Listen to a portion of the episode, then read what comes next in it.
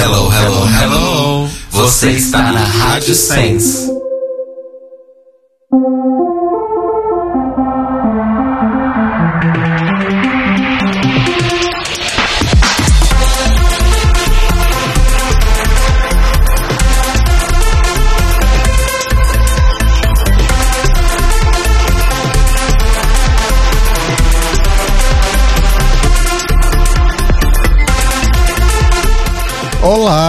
Amores! Estamos começando mais um The Library is Open gravado aqui na Rádio Sense, em sensecast.org, mais um episódio aí da nossa programação de férias. Neste momento, Cairo Braga está tomando sol em. Fala um lugar que você vai estar. Sei lá, Andorra. Andorra. Que Te- nojo. Telo deve estar trabalhando ainda, pra variar. Provável. E eu devo estar mixando uma música do meu disco, se tudo der certo, né? E, enfim, é isso. Estamos de férias. Basicamente, em resumo, eu sou o Rodrigo. Eu sou o Telo. Eu sou Cairo. E neste programa especial que nós gravamos em um sábado de frio de julho, né? Pra deixar Um preparadinho. dia frio, né? Um bom lugar Um bom pra lugar ler um pra, livro. pra gravar um podcast. E ler um livro depois. Por que não? Que merda, eu vou ficar com essa música na cabeça o resto da vida agora. É, enfim, esse episódio que gravamos aqui pra deixar preparadinho pra vocês desfrutarem aí durante as nossas semiférias, porque, enfim, continua tendo episódio inédito anyway. A gente vai falar sobre essa coisa do jovem, né? O jovem millennial, ele tem essa coisa do lacre, né? Do flop, do Berro, ai, tiro. cancelei, vamos cancelar essa fulana. Primeiro a, gente, primeiro a gente grita hino, depois a gente ouve. Exato. Então a gente vai falar sobre tudo isso neste episódio que se chama como, Cairo Braga? Do lacre ao cancelada! Era do Lacrou, mas tudo bem. Ai, desculpa. Reviver nesse momento quando você falava o nome dos episódios, né? E temos aqui um convidado especialíssimo conosco, que é da casa aqui também, né? Daqui da Sens.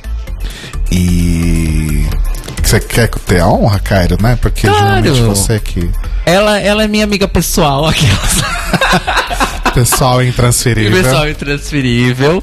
É, diretamente lá do, podcast Aos Cubos. Visitando a gente aqui, Victor Albuquerque. E... Amiga de longa data, de né? longa cara? data. O quê? De- Desde 2005, alguma coisa assim. 2005 e 2006. Ou seja, já faz mais de 10 anos. Aí que a gente faz, a gente para de mencionar. Olha só quantos anos fazem. Você nem fez Exato. 30 ainda, para de drama. Gente, obrigado. Obrigado pelo convite, pela oportunidade. Era meu sonho vir a este podcast. Eu queria muito conhecer os estúdios do Cambuci. Achei assim, tudo muito de bom tom. Uma decoração que tem uma harmonia. Vocês muito simpáticos, me ofereceram água. Assim, é um sonho.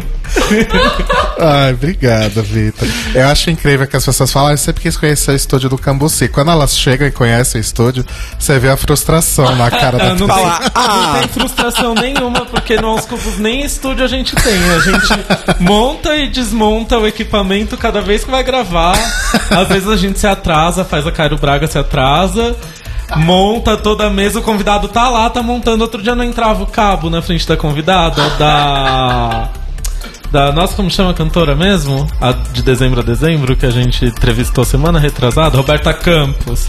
Roberta Campos estava lá e o cabo não entrava. Ai, Nossa, nervoso. gente. Nervosos que só, Por isso que podcast no Brasil é um lixo. Porque a gente não tem estrutura. só quem viveu sabe, né, Gabi?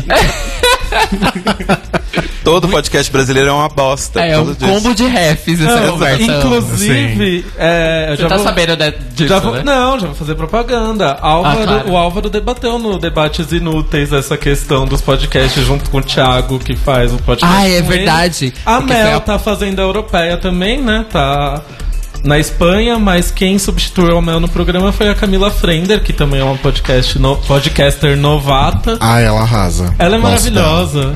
Ontem de manhã que esfriou, ela já acordou assim e fez um story falando: tá frio, né, gente? Agora eu preciso encontrar um bom lugar pra ler um livro.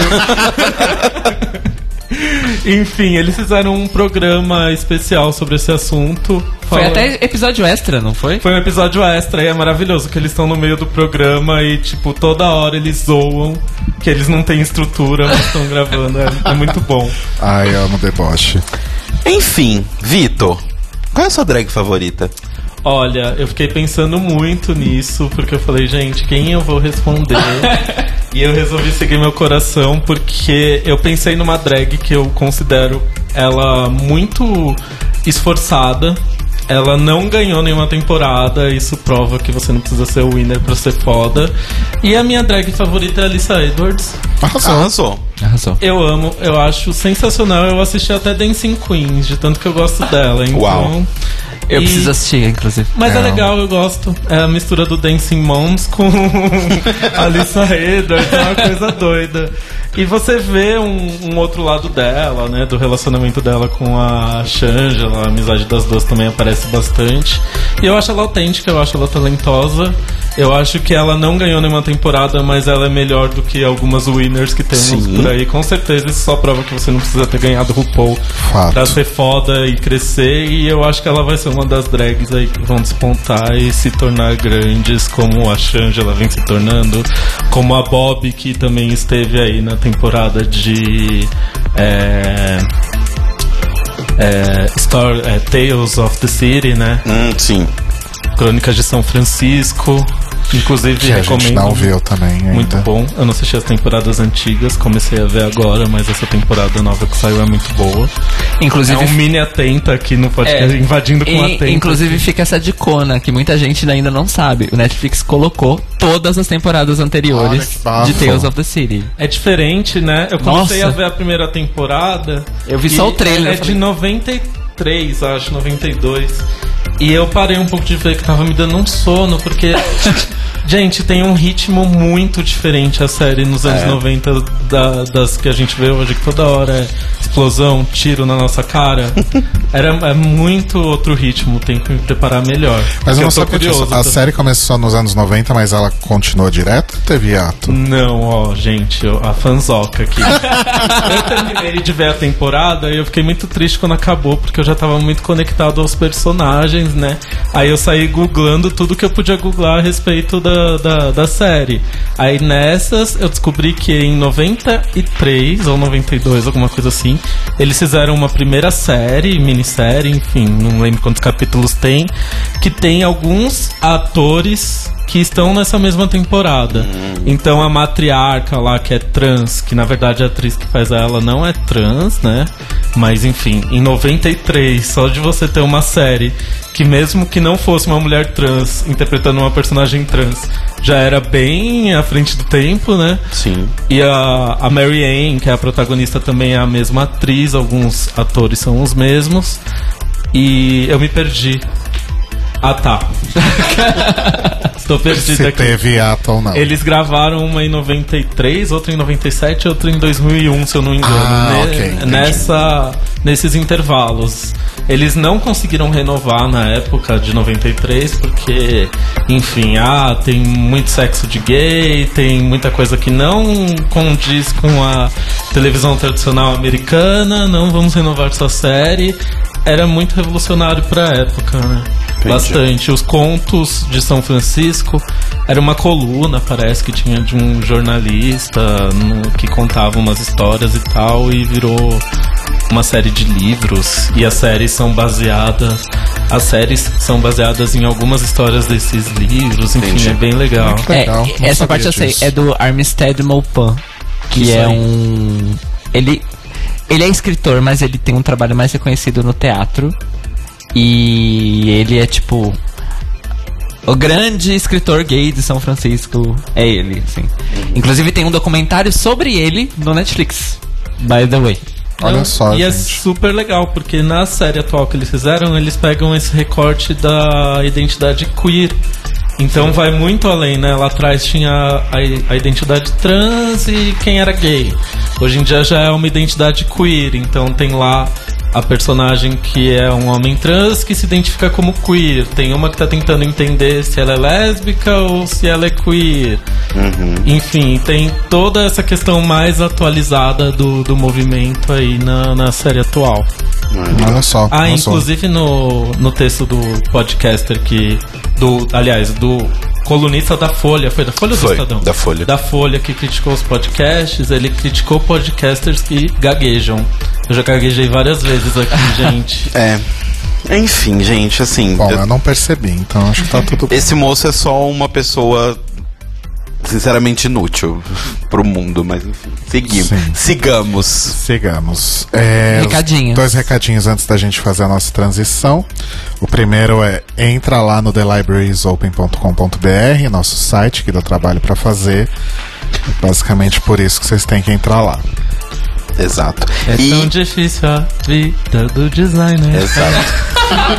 e se vocês quiserem ajudar o The Libraries Open a continuar existindo e a crescer cada vez mais, e não ser um podcast mais tão de fundo de esquina, que é só uma conversa de bar, com todo mundo gaguejando e não sabendo falar direito, você pode entrar em apoia.se barra The Libraries Open e ajudar a gente com seu dinheirinho no que você puder. Lembrando que qualquer ajuda pra gente já é uma grande ajuda.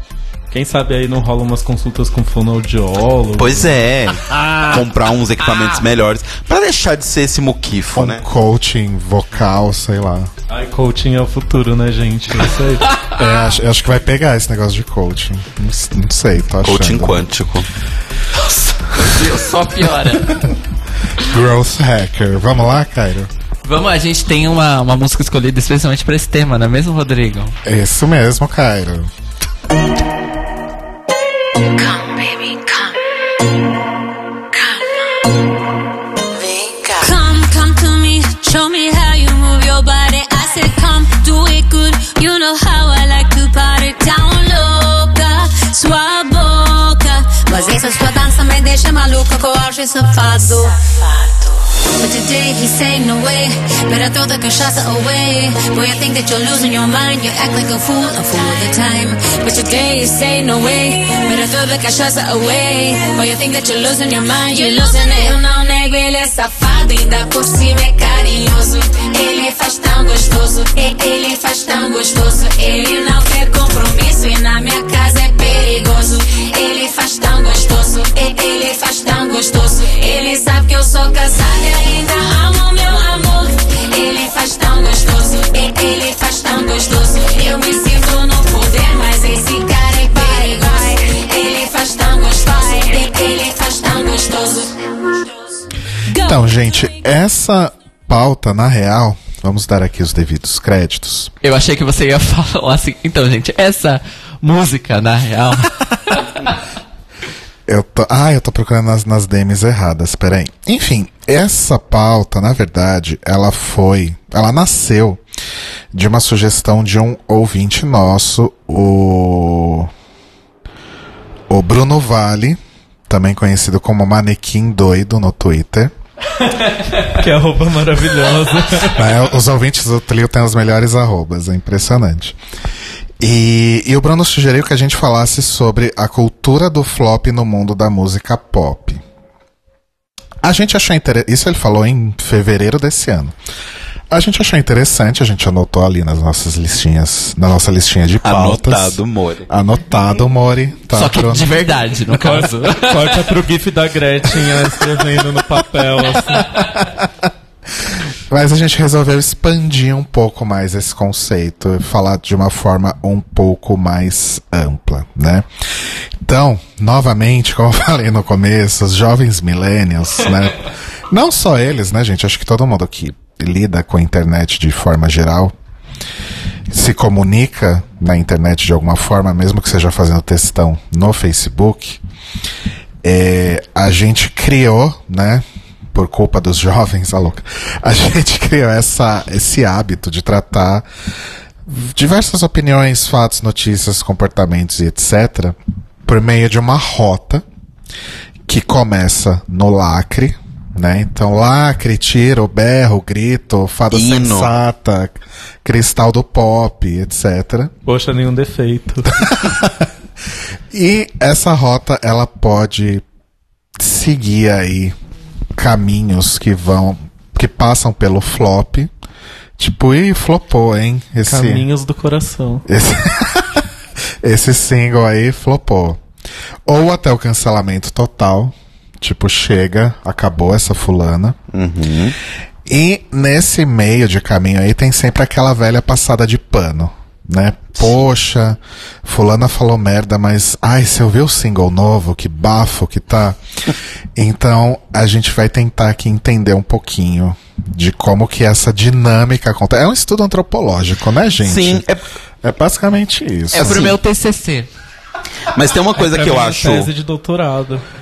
Tem uma coisa que eu acho muito que, que, assim, é, faz um tempo, mas acho que mais de forma mais forte assim aqui no Brasil, pelo menos, desde 2013 as pessoas entraram nessa nessa questão de tudo virou um grande futebol em absolutamente todas as áreas. Então você tem que torcer pelas coisas ou ser contra outras coisas. E assim, dividir as coisas em grupos muito muito definidos. E é bizarro isso como chegou no porque foi para além de coisas que teoricamente são muito mais importantes para nossa vida, porque afetam tudo, tipo política e economia, etc. Foi também para esse lado de como a gente consome cultura. Sim. Então, tipo, é, é bizarro, porque hoje você não vê das pessoas perguntando, tipo, gente, é. Sei lá. Eu gostei muito da música nova da Madonna. O que, que vocês acharam? Não, a pessoa já vem do tipo, ai nossa, essa música nova da Madonna é um lacre, é um tiro. E aí outra parcela, não, a música da Madonna é um flop. E aí do nada viram duas facções, a facção do, do, do flopou, horrível, cancelada, não sei o que, a facção do maravilhosa, não sei o que. E essas pessoas não conseguem mais conversar. Tipo, parece que tipo, as pessoas estão realmente vestindo camisa. Tudo as pessoas vestem camisas. Não, não está mais permitido você não ter uma opinião extremamente fechada sobre as coisas. Porque se, vo e, e- e- se você não tem uma opinião super formada sobre as coisas, você é isentão. Que é outra coisa que não é nada a ver com isso, as pessoas puxaram isso de política pra cá. Tipo, você ser isentão na política, isso sim é uma bosta. Mas assim, é, eu posso ser isento com relação à nova música da Taylor Swift, sabe? Tipo, não, gente, não me afeta, não tenho opinião nenhuma. Ah, mas tá sendo isentão. Não, não é isso, eu só não tenho nada a ver com isso, sabe? Eu não, não acho que eu tenho que dar minha opinião sobre tudo também.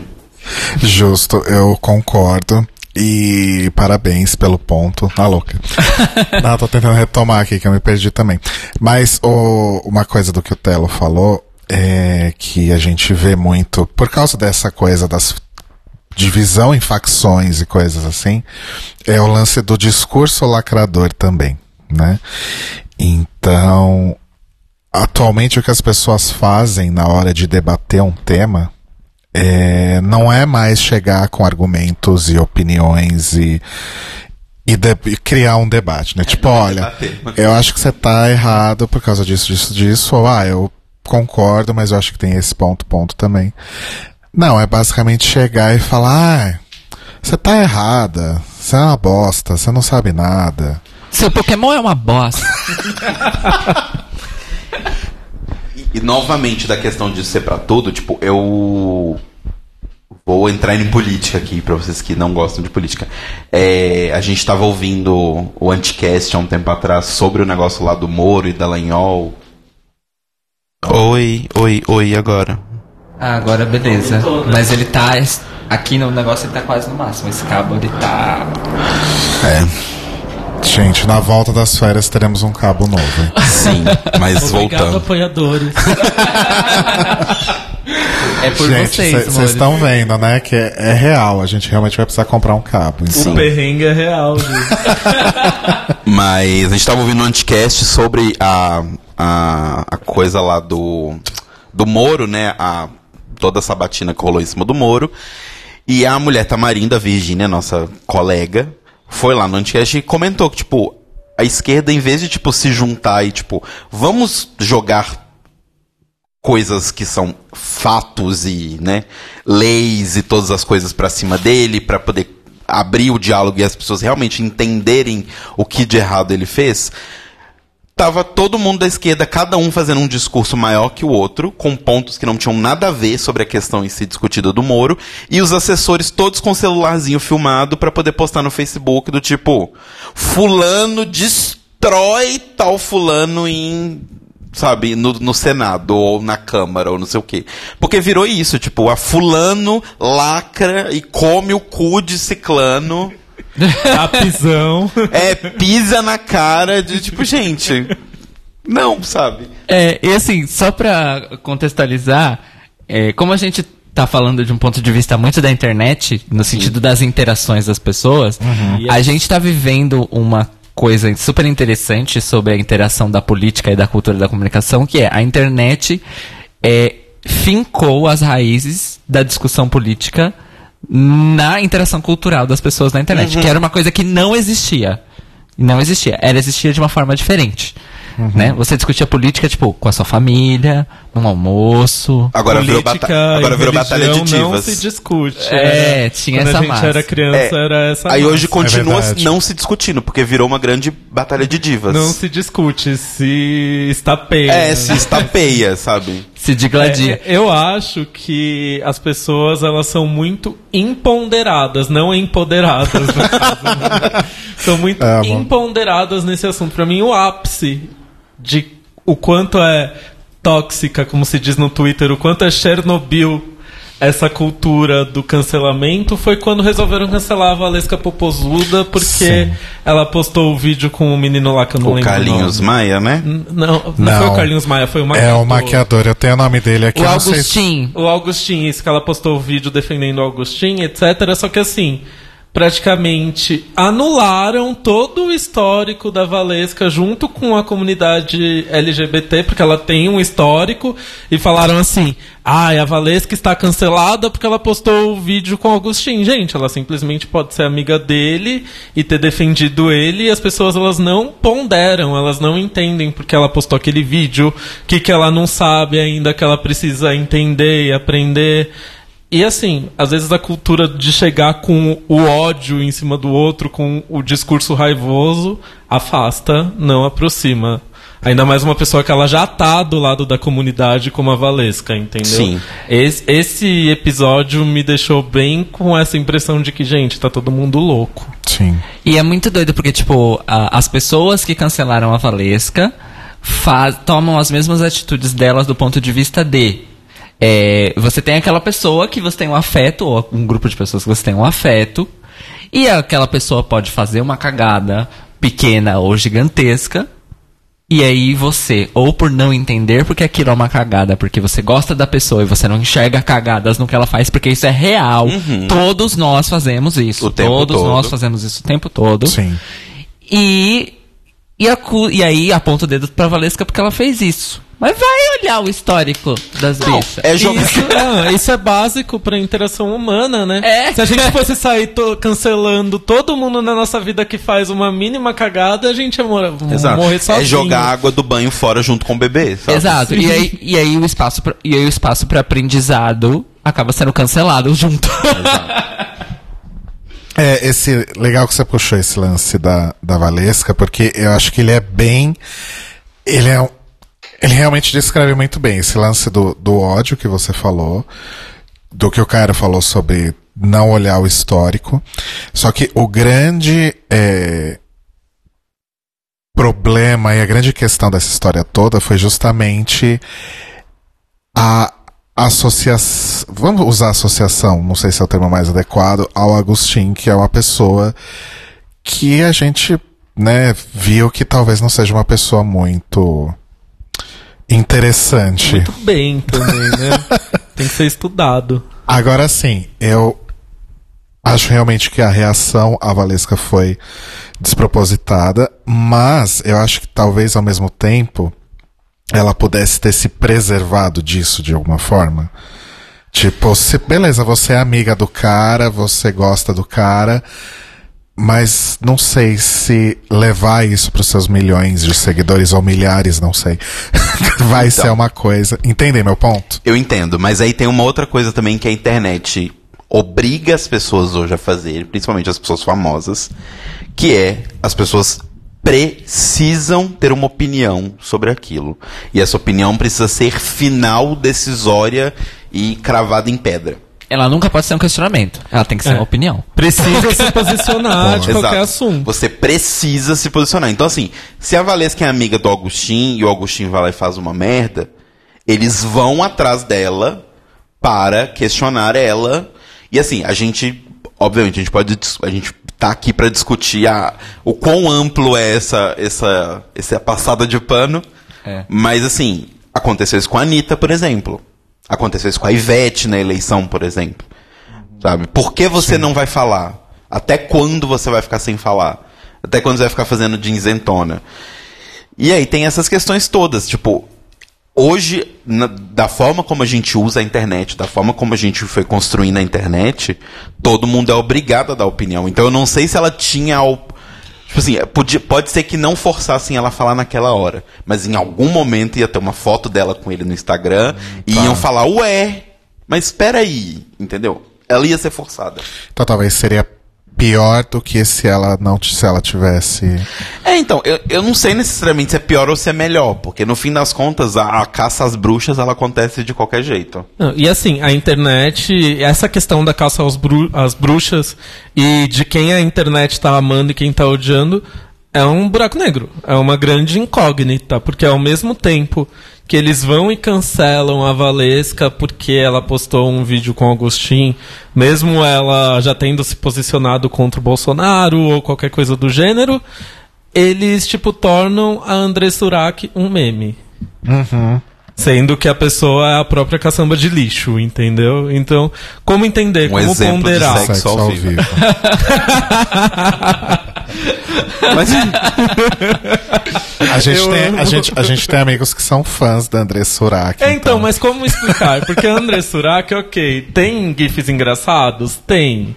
Mas não dá pra dar tanto espaço, tanto palco. Sim. Porque é dois palitos pra daqui a pouco ela tá com um discurso crente homofóbico Sim. pra cima da comunidade. Total. É, Sim. aí eu acho que a gente. é, Vocês vão rir do que eu vou falar agora.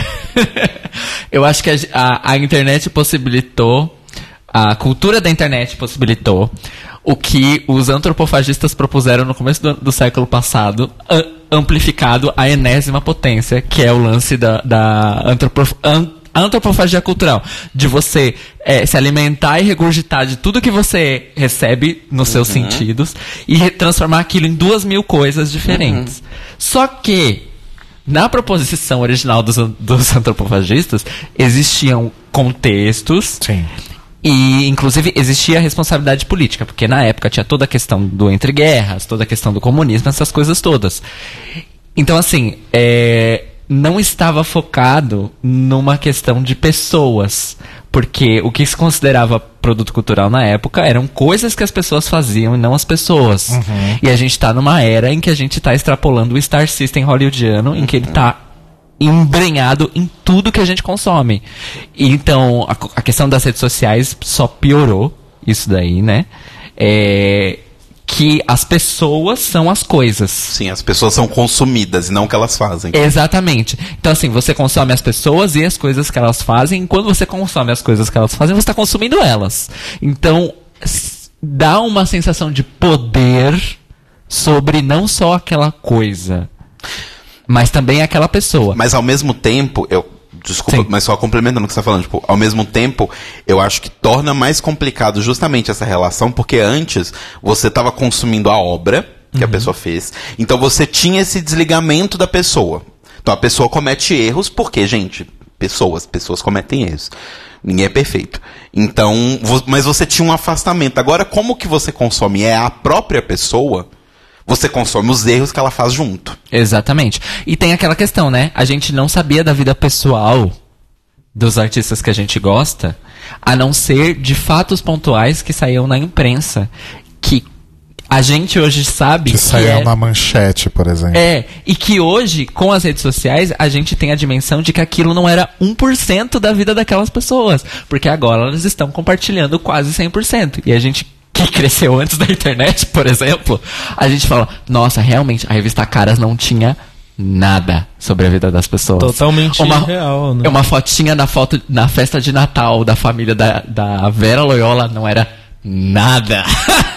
não era um um átimo. A Regina Duarte dançando na beira da piscina também era Também só. um- era só um momento no tempo, mais nada. Vocês sabem que quando aquela atriz, eu esqueci o nome dela, que fazia a Bozena no Toma Lá da Cá, Ah, mas é Maestrina, Alessandra Maestrina. A Alessandra Maestrini, ela foi no Aos Cubos, ela contou um detalhe muito curioso da Caras, que ela pegou, deu uma entrevista pra Caras, na Ilha de Caras, tal, totalmente superficial. Aí ela voltou pra casa dela, falou, pensou assim, gente, aquela entrevista que eu dei não tinha nada a ver comigo, tal. Aí ela ligou na redação e falou, olha, eu quero mudar a entrevista e eu quero me declarar como lésbica. E ela fez isso na entrevista. Aí ela falou, ficou muito curioso, ficou muito engraçada a entrevista, porque eu tô lá falando que eu sou lésbica, né? Contando é, mais da minha vida, né? Desse detalhe, mas é, me posicionando. E estão lá minhas fotos, tipo, divando na ilha de caras. em paralelo. Então é meio que isso, sabe? Tipo, ela criou esse paralelo da Ilha de Caras nessa entrevista. Tipo, ela lá linda na Ilha de Caras, você imagina que vai ter um texto totalmente fútil falando das marcas de vestidos e sapatos que ela gosta de usar. E no texto ela tá falando de uma coisa da vida dela, de um detalhe particular que não estaria ali exposto na revista, mas que em tempos de rede social e de stories de- e de Instagram é muito difícil você conseguir separar as coisas, né? Sim. Inclusive nesse seu nessa, nessa sua pauta aí que você levantou de cancelamento e tal, eu não consigo mais ouvir o Morrissey porque eu garrei um ranço nele Sim. devido às declarações que ele deu. E assim, Smiths foi minha adolescência. Como separar a obra do criador? É muito difícil às vezes. Então, aí, aí, aí eu entro outro aspecto da questão do, do linchamento público, que é, é, eu, eu também, tipo, obviamente, é, com esse lance da gente descobrir que boa parte dos homens da indústria cultural, boa parte, para não falar todos, são abusadores de mulheres e de outros homens, inclusive, é, eu, e o- conjuntando as coisas que eu aprendi né, enquanto artista e tal, eu decidi que eu ia parar de consumir as coisas, mas que eu não ia ficar pregando na internet que as outras pessoas deveriam fazer o mesmo que eu. Porque tudo isso envolve, de novo, afeto. É, quando a gente tá falando de produto cultural que a gente gosta, é literalmente isso. Sim. A Sim. gente gosta. E, por exemplo, o Morrissey. O Morrissey, é, ele é um ótimo exemplo, porque ele é um, ele é um ícone de uma geração real oficial. Tem muitas pessoas LGBT que se identificam com ele, que cresceram com ele, que viam nele é, um- uma figura Se que projetavam. se projetavam nele, assim como tivemos o Renato Russo aqui no Brasil, e que estão agora de frente a esse lance. A Eu pessoa- comprei três ingressos pra três shows que o Morrissey não fez. Não, aí você pode ficar puta porque ele Aí você já cancelou ele aí, né? Não, o pior, o pior, sabe o que, que é? Eu não tinha cancelado ainda. Passou Até pano. chegar no, até Passou chegar no ponto. Eu não tinha cancelado. Até chegar no ponto em que ele tá apoiando o neonazista. Aí, tipo, É, não, porra, não bicha, eu te defendi todos esses anos. Comprei seus ingressos sabendo que você não ia vir, filha da mãe. Então, aí assim, eu amo as músicas, eu sempre me conectei muito com as letras, enfim, com as melodias, com os contextos. Com os textos, contextos, ah lá, mais um podcaster gaguejando, errando plurais. Então, com os contextos, mas assim, aí eu começo a ouvir, aí eu lembro que ele é um desgraçado, aí já começa a me dar raiva, eu não consigo mais ouvir a música. Mas esse sou eu, se a pessoa se desconecta, se ela consegue desconectar a obra do criador, eu acho que às vezes isso é mais fácil pra filme. Por exemplo, se eu assistir um filme do é, sei lá, tipo, se eu for assistir Vicky Cristina Barcelona, por exemplo, que é um filme que eu amo, e o. Esqueci o nome do diretor. Woody agora. Allen. Woody Eu Allen. ia falar Andy Warhol, a louca. Que era outra pessoa também extremamente problemática. Exato, que tem, deixou um legado, né? Olha só, ó, quanto espaço pra gente problemática já existiu. Imagina se as pessoas que não são problemáticas e não conseguem espaço, como mulheres e pessoas trans, que eram arti- artistas incríveis e teriam obras, legados incríveis, tivessem chegado em algum lugar se essa supremacia de homem meia boca, né? Imagina as referências referências que a gente teria hoje em dia, né? Sim. Então, aí é mais fácil quando você vê um filme de um diretor que fez merda, sabe? Porque você não tá vendo a cara dele. Agora, a música com a voz da pessoa eu já acho mais difícil desconectar. É, e a questão do, do, do material de visual no geral, né? é Envolve muita gente de Exato. produção. Tem o elenco. outras pessoas. Tem, sei lá, tipo, às vezes o roteirista, enfim, o técnico de som, né? O sound designer, né, cara? então, é muito louco isso. E eu, eu posso até falar na internet, tipo, olha, me- me decepcionei com tal pessoa, não vou mais ouvir. Mas assim, eu paro em mim. Porque de você falar, nossa gente, por que, que vocês ainda escutam o Morrissey? Ele é um Então. bosta. Disso pra... Mas eu acho que tudo é uma questão de abordagem. Não, então, por isso que eu tô falando, porque eu acho que isso, se eu falasse isso, nossa gente, vocês deveriam parar de escutar o Morrissey. Por que, que vocês ainda estão escutando o Morrissey? Isso pra mim é uma semente de um linchamento público. Gente, vocês têm que lembrar que o Cairo não sabe abordar, né? Gente, que absurdo. Ele melhorou então, um pouco. porque uma coisa, uma coisa que eu ia falar é muito isso, assim. Em que ponto que começa a não ser uma, uma ditadura do que se deve fazer ou não se deve fazer? E assim, uma parte pequena das pessoas julgando o que a outra deve fazer ou não deve fazer, o que deve consumir ou não deve consumir. E vai chegar num ponto que fatidicamente a gente vai Tipo assim, se a gente continuar se separando por, por questões de divisão de opinião ou dessas coisas, eu acho que chegamos em um ponto em que vai estar cada um de nós numa caixa sozinho gritando pro ar. Porque não vai ter ninguém mais pra você gritar, porque você vai bater de frente com essa pessoa. O que. Isso é muito Black Mirror. Exato. o que eu tento muito pra mim é fazer a divisão assim, eu, eu estabeleci algumas coisas que pra mim são extremamente don't, assim. Então, tipo, abuso infantil, estupro, é, apoiar neonazista. Isso pra mim são tipo assim, porque uma coisa é a pessoa é, tá num país que durante 14 anos teve um monte de problema, esses problemas foram atribuídos a um único partido político. Na eleição ela decidiu ir em outro candidato. Uma coisa é isso. Outra pessoa, outra é uma pessoa que usa um broche com o rosto de uma pessoa que falou que judeus devem morrer porque eles não são uma raça pura. São coisas que eu sei existe uma relação, mas são coisas bem diferentes. Então eu tento traçar uma linha nesse ponto, sabe? Porque a Let... ontem a gente foi no show da Letrux, na Casa Natura, e ela falou uma coisa que foi muito legal. Tipo, Letrux sempre fala. Foda sensata. Ontem, 5 de julho de 2019. Ah, é verdade, é importante contextualizar.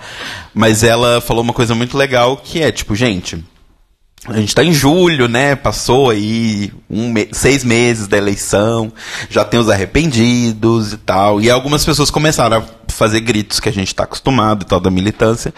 E ela falou, gente, eu sei que é foda, mas tipo, não, não olha na cara do amiguinho e fala, tipo, eu avisei. Tipo, fala, foda, né? E abraça as pessoas. Porque é isso que eu acho. Eu, eu sei que de vez em quando eu sou um pouco poliana aqui no podcast, mas se a gente continuar cancelando e levando as pessoas ao ostracismo, a gente vai ficar. Sabe aquele meme do velho gritando pra nuvem? Porque não vai ter ninguém que você converse. Porque em todos os pontos você vai discordar de alguém com alguma coisa. Deixa eu só voltar um pouco no ponto do, do Victor sobre o Morrissey antes que a gente Sim. migre para outra parte do assunto. É, eu acho que essa questão do. af- Isso é opinião minha, pessoal, sou gótica e emo. É, eu acho que quando envolve afeto por algo que está no passado, eu acho que existe uma licença poética aí pra você não se sentir tão mal por apreciar aquilo, sabe? Então, quando você me diz, por exemplo, puta, Smiths foi uma banda super importante pra mim, e é de fato uma banda importante pra música contemporânea de uma forma geral. E o Morrissey tava lá, ok. Ele não era 100% da banda, né? E, E ele agora? tinha 30 Vamos, vamos investigar os outros. Cadê? E assim, é, eu acho que tudo bem você ouvir um, um Is Now, sabe? Agora o problema é você pegar o Morrissey contemporâneo e apoiá-lo e ter o mesmo afeto, ou whatever, que você tinha pelo Morrissey dos Smiths. Eu acho que. Eu acho que é possível existir esse distanciamento e eu acho válido. Ah. Sabe? Tipo, pô, o Morrissey é um bosta, sim. Mas eu vou deixar de ouvir o que ele construiu 30 anos atrás e que é base de muita coisa que a gente ouve hoje em dia, 2019 ainda, né? Eu tenho isso muito com o Led Zeppelin, por exemplo. Led Zeppelin é uma das minhas bandas preferidas, ainda hoje. E levou anos pra eu perceber o quão sexistas são as letras. Só que assim, é uma banda que nasceu na, em 1968. As raízes do Led Zeppelin são o blues, que uma das três pernas do blues é justamente o lance do sexo e aquele lance do, do homem que domina a mulher. Isso é uma das três pernas do blues. Então, assim, é, se isso, se tivesse uma banda fazendo isso hoje, em 2019, aí eu acho que realmente seria um, um motivo pra você execrar total e tirar da sua vida. Tipo o Greta Van Fleet, por exemplo, né? Que é a cópia, é o Led Zeppelin dos anos 2010, né? Pra que que você vai ouvir Greta Van Fleet, gente? Primeiro que é ruim, segundo que é uma grande cópia, e terceiro que é completamente anacrônico, sabe? Não faz sentido uma banda como Greta Van Fleet existir em 2019. Mas eu não acho também que eu tenha que parar de ouvir Led Zeppelin por causa daquele contexto de 50 anos atrás? Cin- Já estamos. É, acho Por que aí, uns né? 50 por aí. Então eu, eu procuro também fazer esse tipo de distanciamento, sabe? Tipo, de, de tempo, de época e de. E de relevância, né? Porque a gente já falou sobre a, o lance de cancelar pessoas e sem olhar o, o histórico, né?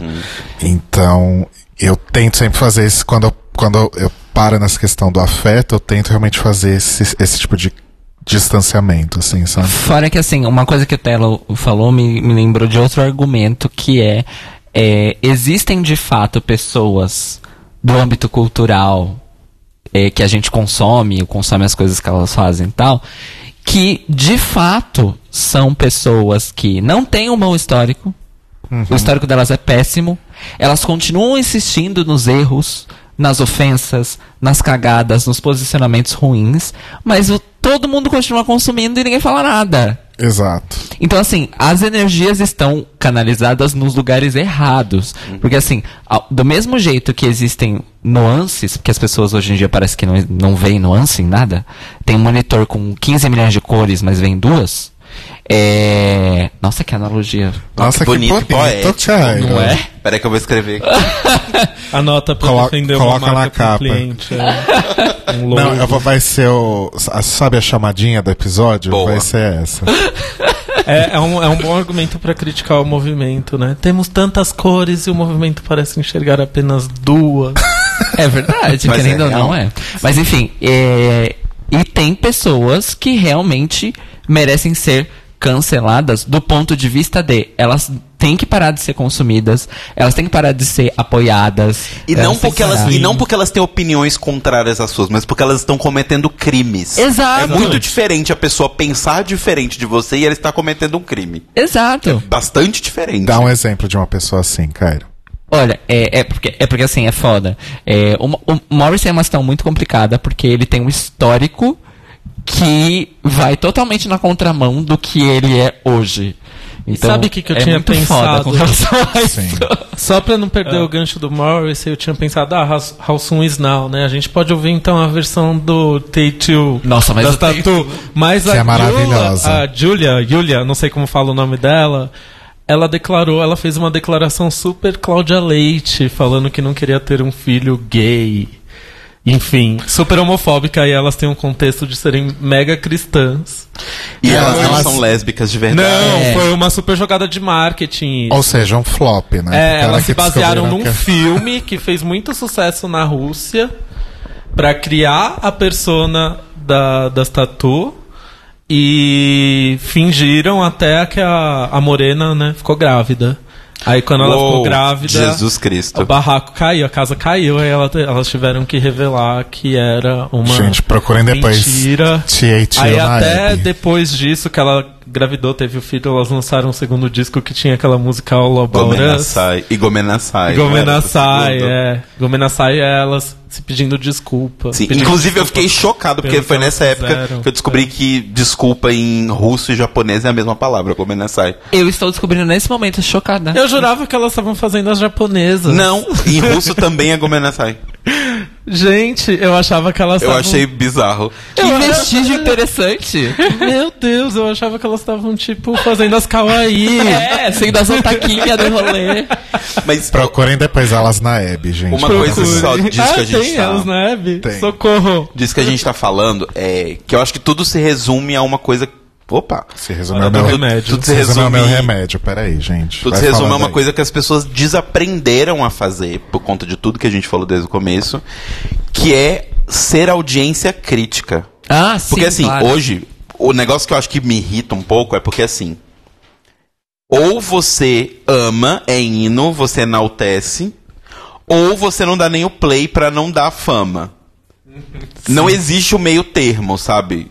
E assim, gente, você pode fazer o meio termo, sabe? Tipo, sei lá, a música mesmo que a gente colocou pra, com pra começar, que é a música da Madonna com a, com a Anitta, tipo tem milhões de coisas que eu posso criticar. O fato delas terem basicamente sequestrado a música da, original da Blaia, e, e, tipo, a Blaia não é nem citada, não foi nem convidada. A gente imagina que ela não foi nem convidada, porque assim, se você é convidado pra Madonna pra um feat, eu imagino que você simplesmente cancela a sua agenda. E outra coisa, eles compraram a música Tipo dela. a porque música Monet é dela. Exchange fez, né? Não, é.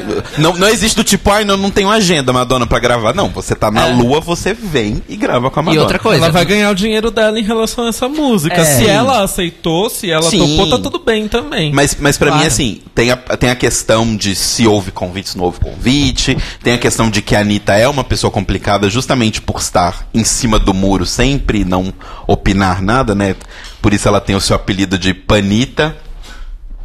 Sempre passando o pano. É, na verdade, Outro eu acho apelido dela é Bolsonaro, né? Vocês sabem.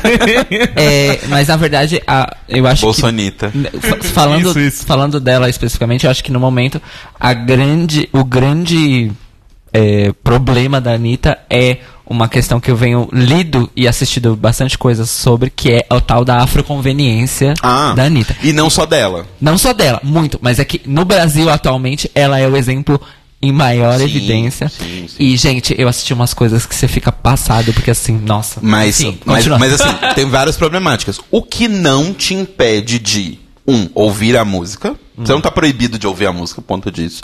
Dois, gostar da música. Você pode gostar da música. Dançar a música, curtir a música. Tipo, isso não é uma questão. Você pode ter uma audição crítica das coisas. Sabe, por exemplo, Michael Jackson, que agora é a grande, uma das grandes questões, né? Michael Jackson aí, a gente tem várias, desde sempre, várias provas, várias. Não, tá, não vou falar que tem provas, porque eu não sei se, ju, se judicialmente são provas, mas assim, você tem várias pessoas e vários relatos de que Michael Jackson abusava de crianças. Sendo ele mentalmente instável ou não, isso não é uma questão. O fato é que acontecia. Então, isso cancela a importância que ele tem pra música? Isso cancela a importância de todo o resto que ele tem? Você pode ouvi-lo, desde que de forma crítica. Pelo menos na minha opinião. Eu, eu acho isso. E tem umas questões também que às vezes é o E, não é só o OU. Porque você falou esse negócio da afroconveniência, e eu já vi muitas críticas disso pra Ariana Grande. Sim. Também. Porém, vi. tem uma outra questão. Porque na Ariana Grande é, além da afroconve a dita afroconveniência que ela está aplicando agora na vida dela, tem a questão de que quando ela era um produto da Nickelodeon lá no começo, eles embranqueciam ela. Pintaram o cabelo dela de um jeito que ela tem que usar aquele aplique hoje em Exato. dia porque acabou o cabelo dela. Destruíram o cabelo dela Sim. com química de alisamento e tudo mais. A maquiagem era extremamente forte, porque ela tinha que passar como uma menininha americana, sendo que ela é claramente latina. Então, assim, da mesma forma como ela foi embranquecida grande parte da carreira dela, agora ela está sendo escurecida. E aí fica esse, tipo, e aí, qual que é o correto?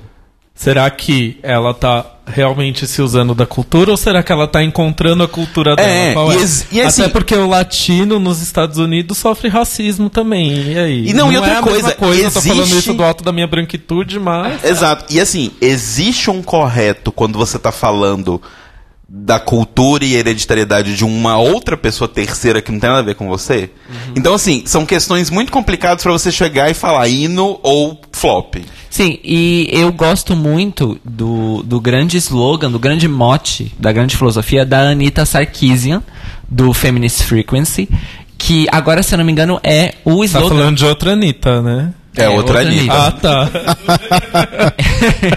é, que agora o Feminist Frequency não é só mais o canal da Anitta Sarkeesian, tem uma equipe, inclusive eles estão fazendo podcasts, é, tá incrível, recomendo bastante, é, que é o slogan que é assim, é, seja crítico da mídia que você ama. Sim. E uma das coisas que ela sempre estabelece, principalmente no, na primeira grande série de vídeo dela, que é Tropes vs. Women, que ela analisa é, quadrinhos e videogame. videogame só. É videogame só, né? É... Ah, não, tem um vídeo que ela fala sobre quadrinhos e aí a série ela faz sobre videogame, verdade. É, em que ela deixa bem claro que ela só se propôs a fazer esse trabalho. Inclusive, gente, ela não tira essas coisas do cu dela. Ela, ela é uma acadêmica da área de, de crítica feminista em contexto cultural, tá? É, ela estudou isso porque ela ama videogame. E ela ficava muito triste quando ela ia jogar um jogo que é uma coisa que ela ama e ela se deparava com coisas que diminuíam ela enquanto pessoa só porque ela é mulher. Narrativas e tudo mais. E ela quebrou a cabeça, começou a analisar e ela descobriu que ela não precisa deixar de gostar das coisas. A partir do momento que ela tem consciência das coisas, ela pode falar sobre as coisas e não precisa deixar de gostar dessas coisas. Mas aí veja bem, eu tô falando de uma mídia que é despersonalizada, que é o videogame. Quando a gente tá falando de música e atores e tal, tal, tal, a gente tem mais essa camada que é aquilo que a gente falou antes. Consumir as pessoas e consumirem as coisas que as pessoas fazem. Eu acho que o exemplo que o Rodrigo deu do Morrissey do lance histórico é perfeito pra mim. Então, do tipo assim, é, você pode deixar de ser fã do Morrissey e continuar escutando as músicas que Morrissey fez. É, é, eu tive um tombo muito grande do, com o Woody Allen, porque o lance do Woody Allen explodiu quando eu tava me formando na faculdade de cinema, e eu venho de uma educação de cinema da minha casa, que é o Woody Allen. Eu assisti quase todos os filmes do Woody Allen antes de eu fazer 18 anos de idade. E eu amava, amava. Eu tenho sorte que eu nunca gostei. A sorte sua. Acho um saco. E quando rolou isso, meu mundo caiu completamente. Completamente. Porque eu me senti um lixo porque eu gostava dos filmes do Woody Allen. Assim, eu nunca mais, nenhum, nunca mais assisti nenhum filme dele depois daquilo. Mas eu continuo gostando dos filmes que eu assisti. Enfim, e hoje em dia ressignifico várias coisas. Foco naquele lance, olha, tem mais pessoas envolvidas nisso daqui, Exato. etc e tal, né? É, Eu acho que isso é interessante também, você Sim. tentar analisar, por exemplo, nossa, amo o Woody Allen. Então você sempre vai olhar, principalmente a, a obra anterior, com aquele olho de nossa, como eu amo esse cara. A partir do momento que você percebe que você sabe, porra, esse cara fez uma grande bosta. O que, que tem aqui em Hannah e suas irmãs, por exemplo, que talvez me ajude, teria me ajudado a identificar isso dele, sabe? Exato. Você fica mais crítico, né, em Sim. relação a. E, e Ah, antes de começar o programa, o Vitor tava até comentando sobre as questões dos feats da Madonna do Madame X, que tem né, não só a Anitta de problemática, mas várias outras questões aí. Mas também, assim, por mais que seja uma coisa muito personalista quando a gente vai pra música, tipo, não foi a Madonna e o Quavo que sentaram numa cadeira e dali brotou Future, sabe? A música brotou daquele chão. Não, gente. Tem pessoas envolvidas em produção, em tá, milhões de áreas pra gente fazer um disco.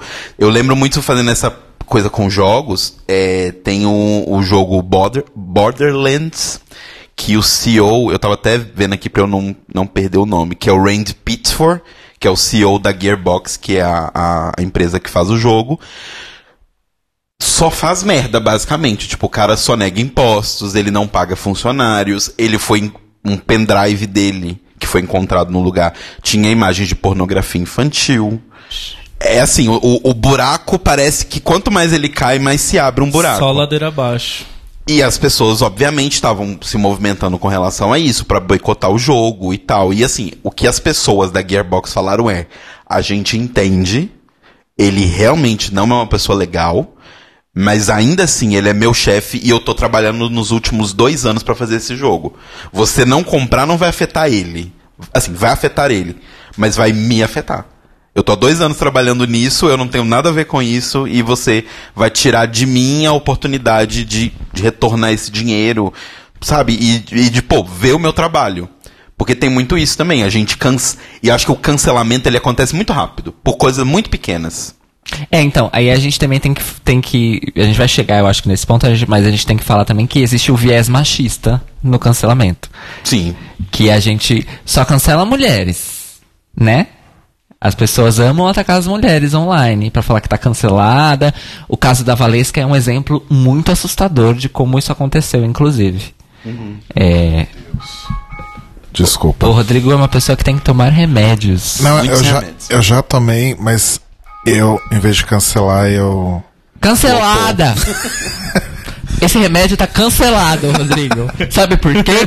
Porque ele tirou uma foto com um bolsominion. Não. Então ele tá cancelado. Eu acho muito complicado você estar ouvindo um podcast e de repente começa um alarme de remédio no meio do podcast. Cancelado Library Podcast brasileiro, podcast americano não tem alarme de remédio. A pessoa põe o alarme no silencioso, toma o remédio sem ninguém ouvir. Ou deixa de tomar o remédio pra não atrapalhar a fluidez do papo, né, gente? Pelo Sim. amor de Eu Deus. já fiz isso também Como uma vez. já deixou? ah, tá. Não, então, falando nisso, né, teve até o lance lá do diretor do Guardiões da Galáxia, que ele fez Xingando. tweet com piada de pedofilia e de, enfim, Ah, coisas bafo eu não horríveis. vi, não. Ele foi demitido e depois ele foi recontratado. E aí? A gente cancela Guardiões da Galáxia ou não? Não assisti nenhum, mas. É, então, aí entra nessa parte do Entra tipo. nessa parte. né? Beleza, gente, o diretor é um cara escroto, mas assim. O Chris Pratt também é escroto, né? Já tem dois aí, vai fazendo a continha. Como que é o nome do outro diretor que a gente cancelou? também? O Brian Singer. Esse aí. Mas assim, é. Novamente, as pessoas cometem erros. E o filme não é ele única e exclusivamente, sabe? E o que, que vocês acham dessa cultura que as pessoas têm do tipo, ah, fulano falou uma coisa que pareceu meio torta. Ah, vou fazer uma pesquisa aqui em tudo que a pessoa postou desde 2000 até hoje em dia. Nossa, tem um tweet racista da pessoa em 2 de janeiro de 2011. Vou expor ela na internet. O que, que vocês acham dessa, dessa cultura aí de pegar coisas extremamente do passado e sem levar em conta, às vezes, o contexto atual da pessoa, que pode ser outro? Que é uma coisa que no, no começo da cultura do cancelamento realmente acontecia muito. Pegou bem forte. Pegou isso, bem é. forte. Sim. Hoje em dia parece que as pessoas não fazem mais isso, aparentemente. Eu não sei se não. Vira e mexe, aparece alguma Eu coisa. acho que desse relativizam mais um pouco, É. né? É. Mas, tipo. mas Acho que a gente teve aquele grande exemplo da Tati, né? Da foi Tati, da Tati, barraco, maravilhosa. Que ela falou, ai gente, realmente eu falei aquilo na época, mas tempo passou e eu já sou uma outra pessoa, eu aprendi tal e tal coisa. É, inclusive, é- ela falou isso porque, tipo, perguntaram por que, que ela não, tipo assim, se ela era contra aquilo, por que, É que ela não verdade, que que deletava ela não os tweets deletava, agora. é. Ela falou, não, gente, é uma prova, eu fui uma, uma pessoa escrota e eu melhorei, olha só, que bom. Assiste, tipo, lê meus tweets de baixo pra cima, você vai ver que eu me tornei uma pessoa melhor. E, e, assim, as pessoas. É, é preciso que a gente dê o direito às pessoas a errar e consertar o erro. Teve a exposição do menino youtuber lá, não lembro quem foi. Porque eu sou péssimo em acompanhar. Ah, o essa YouTube tem vários. Teve, é, eu lembro que teve uma exposição do youtuber, aí eu sei que foi assim. O James Charles. Não, não, foi brasileiro mesmo. Ah, não, mas o caso do James Charles é outro. Foi o que? O Whindersson? Não lembro se foi o Whindersson. Ah, foi o Carlinhos Maia. Não, não foi nem o Carlinhos Maia. Não, o, Carlos acho. Maia, o erro do Carlos Maia é, É. contemporâneo, Foi- atual, é, é, ao vivo. Foi um hétero, um branco hétero. Não lembro quem era. Um branco hétero youtuber. Tem, aí abre uma cartela. Seja mais específico. É um leque de possibilidades. Enfim, um desses que são todos iguais expuseram vários tweets dele sendo machista, racista, homofóbico em 2012, alguma coisa assim. Aí todo mundo que tem alguma relevância na internet saiu fazendo a varredura no, no Twitter, excluindo tudo. Aí já começou a caça às bruxas também. Olha, fulano excluiu não sei quantos tweets. Aí, gente, foi uma loucura. Quem não se lembra do Luciano Huck apagando as fotos com o Aécio? É, isso é um caso. Isso é um caso. Gente, é muito louco. Eu vou repetir. Nuances. Nuances. Porque, por exemplo, quando a gente tá falando de um, um Luciano Huck cujo histórico é o oposto de bom e favorável. Vamos lembrar isso também. É, e quando a gente tá- Imagina, ele fez o Agar, um puta programa. Reza a lenda. é, não, não estou defendendo Faustão porque ele é extremamente problemático também em vários aspectos, mas reza a lenda que Fausto Silva não se aposentou e não deixou o horário dele na Globo ainda, porque eles cotariam o Luciano Huck para substituir ele, e ele não quer que o Luciano Huck substitua ele. Gente. Porque... Lendas da TV. Lendas da TV. Se- é, se tá na internet é verdade. Porque, enfim, tipo, o Luciano Huck é uma pessoa tão terrível. Nesse... Ai. Gente, se não deixa fosse por ele, a gente não teria tiazinha e feiticeira. Vamos lembrar disso. Uau. Uau! não é feitiçaria, é tecnologia. Mas sobre uma coisa também, acho que um, um outro tópico dessa coisa dos cancelamentos é que.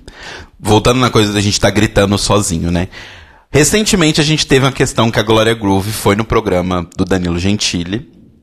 E ela foi assim, execrada nas redes sociais, porque como assim você vai no programa do Danilo Gentili? E antes já tinha acontecido a mesma coisa com a Carol com K, que tinha ido no mesmo programa, que é o The Noite, né, que chama.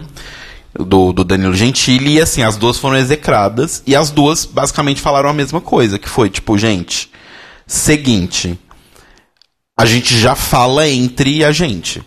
Se a gente ficar pra sempre só falando com quem concorda, a gente não vai sair daqui nunca. Tipo, eu preciso ir no programa do Danilo Gentili porque ali vão ter pessoas assistindo que nunca me viram, nunca me ouviram, não sabem quem eu sou, não estão abertas à minha opinião. Eu preciso esfregar essa opinião em algum lugar. Volta no negócio do Bolsonaro. As pessoas só vão perceber que elas estão cometendo um erro se elas tiverem pra onde correr. Porque a gente, nós somos animais sociais. A gente corre pra onde dá pra correr. Então, se as pessoas acharem que se elas se arrependerem de ter votado no Bolsonaro ou perceberem que elas fizeram um erro, elas não têm pra onde ir, elas não vão assumir que cometeram um erro nunca. Elas vão ficar pra sempre defendendo e batendo a cabeça na parede, porque pra que que eu vou assumir que eu errei? Ou que eu cometi um erro e, e falar. Porque, gente, é difícil assumir que você errou. Chegar publicamente para pessoas falar: olha, realmente eu achei que era uma outra coisa e é outra, desculpa, eu cometi um erro. Se você não vai receber nenhum braço aberto pra te receber depois dessa desculpa, vão ser só facada e tomate, pra quê? Fica onde você tá. Quando a Amanda Ramalho foi no Aos Cubos, a gente fez essa pergunta pra ela, ela ainda tava no pânico na época, né? Tipo, meu, como você aguenta? Por que, que você tá nesse programa?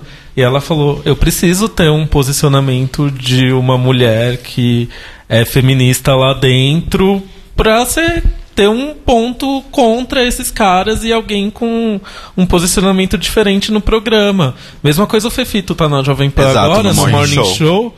Meu, cara, o Fefito é um guerreiro, ele é forte. Porque o tanto. Claro que ele já teve ameaças de morte antes de ir pro Morning Show, mas é assim: coisa de uma ameaça de morte por dia, no mínimo, que ele recebe. E assim, a gente horror. deveria, talvez, pegada. ao invés de cancelar pessoas porque elas foram em lugares X ou Y e tal, a gente talvez devesse estar tentando justamente ajudar essas pessoas a elas não serem as únicas. Sabe? Do tipo. Eu fiquei pensando sobre isso quando o Rô montou essa pauta e tal, e do tipo. A gente não queria o Paul's Drag Race na Record. Mas ao mesmo tempo eu fico pensando, pô, tá aí, e se o Paul's Drag Race Brasil fosse na Record para obrigar um canal que claramente tem uma agenda totalmente contra a comunidade LGBT a aceitar que então uma parte da audiência e do dinheiro de vocês vai vir sim dessas pessoas e vocês vão ter que viver com isso, vivam com essa com essa como é que fala? incongruência sabe? Do tipo, ao invés da gente usar uma coisa que é o negócio do Pink Money, né? Ao invés da gente ficar puto porque as empresas querem só o nosso dinheiro, vamos usar o nosso dinheiro para obrigar elas a fazerem determinadas coisas. Gente, é um contraponto.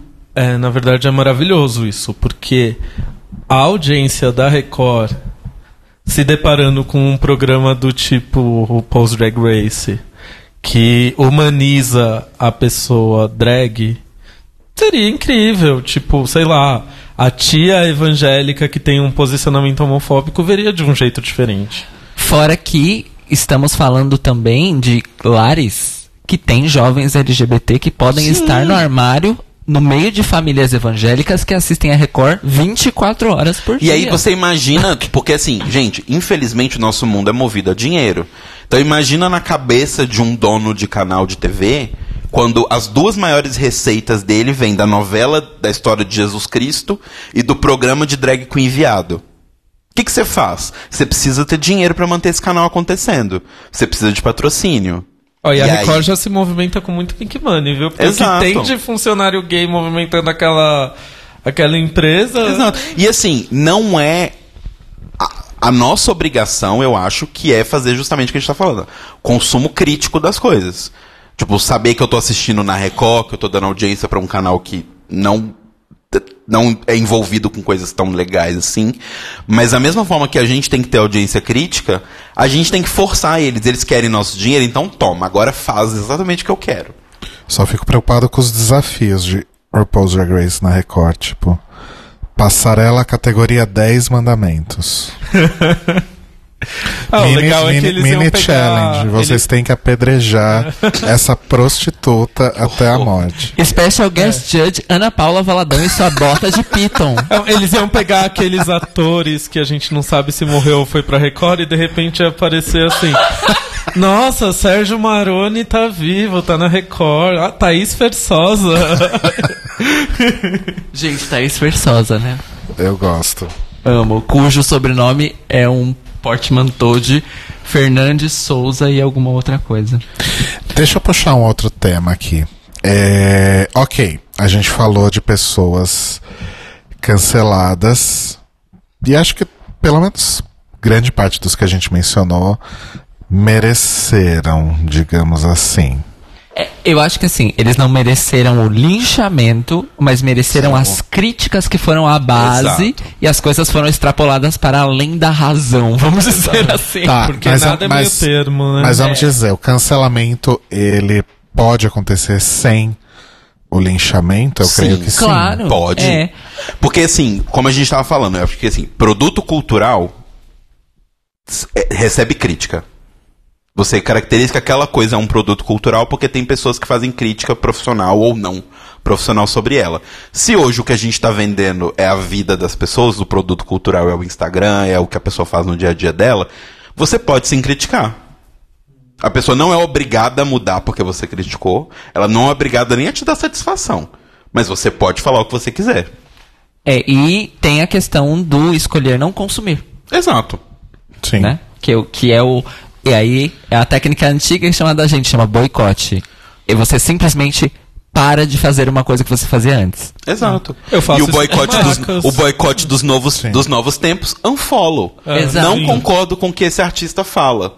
Dá um follow. Não falam. Porque assim. Não escuta a música no Spotify.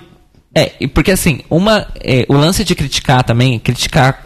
Gente, criticar não é xingar. Criticar não é ofender. Criticar não é você criticar a pessoa porque ela tá sendo. Não é, cu- não é cuspir nem bater no amiguinho. Exato. E também não é, é, criticar a pessoa porque ela tá sendo homofóbica, sendo gordofóbica com essa pessoa. Que é uma Exato. coisa que acontece o tempo, tempo inteiro. inteiro. Sendo gordofóbica, sendo machista.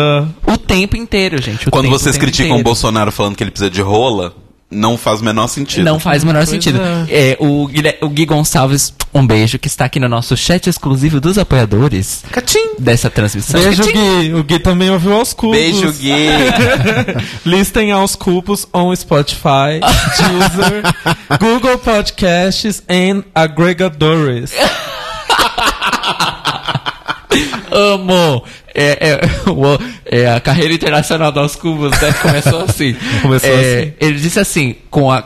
Voltando, mas cabe agora, que é, é muito presente entre, as, entre os homens gays cancelar só mulheres. Quando eles criticam o homem branco, dura cinco minutos e eles voltam a falar que é gostoso. Principalmente se o cara tem tanquinho e é, É, definidinho é. e é padrãozinho. Aí Exato. Sim. descancela rapidinho. Até rimou. Uma poeta aqui, né? Descancela é ótimo, né? Estarei descancelando. Falando em descancelar, era esse tema que eu queria entrar. É, Passar pano. Não necessariamente. O que eu queria falar agora, por exemplo, do. A gente falou de um caso aí logo no começo que foi o da Valesca, né? Que beirou aí o cancelamento, né? Acho que para algumas pessoas talvez ela tenha sido cancelada de vez. Mas eu queria tentar lembrar de outras pessoas que foram canceladas injustamente, digamos assim. Injustamente. E qual é o processo de de cura gay? Não, tô brincando. O processo de reversão desses cancelamentos ditos injustos. É pra pensar em alguém que foi cancelado injustamente? É, que acho que é o grande desafio, né? Porque pessoas canceladas Eu Que acho merecem, que a às vezes, gente eu falou acho que às várias vezes rola aqui. uma pegação de, no pé desnecessária. Igual a pegação no pé que fazem com a Halsey, a cantora norte-americana. Porque ela se declarou birracial, que o pai dela é negro, a mãe dela é branca, e ela é branca. Só que assim, no contexto brasileiro é muito fácil você criticar algumas posturas dela, sendo que lá nos Estados Unidos é muito diferente você ser filha de um homem negro com uma mulher branca. Então Eles as têm um pessoas- fetiche chamado interracial. Não se Exato. esqueçam disso. É, existe, né? É, nos pornôs aí tem muito isso. é verdade. Interracial pra gente aqui chama segunda-feira. É a coisa Total. mais comum do universo. É. Chama construção. História do Brasil, na verdade, né? É, qual- qualquer interação aqui é interracial Exato. no Brasil. Enfim, eu acho que às vezes rola uma pegação no pé desnecessária. Tipo, com essa menina aí, eu acho que pegam muito no pé dela. Tipo, não tem nada demais, enfim. É uma, uma opinião que eu tenho. Então tem gente que fica assim, ah, Halsey, lixo humano, não sei o que. Meu, coitada.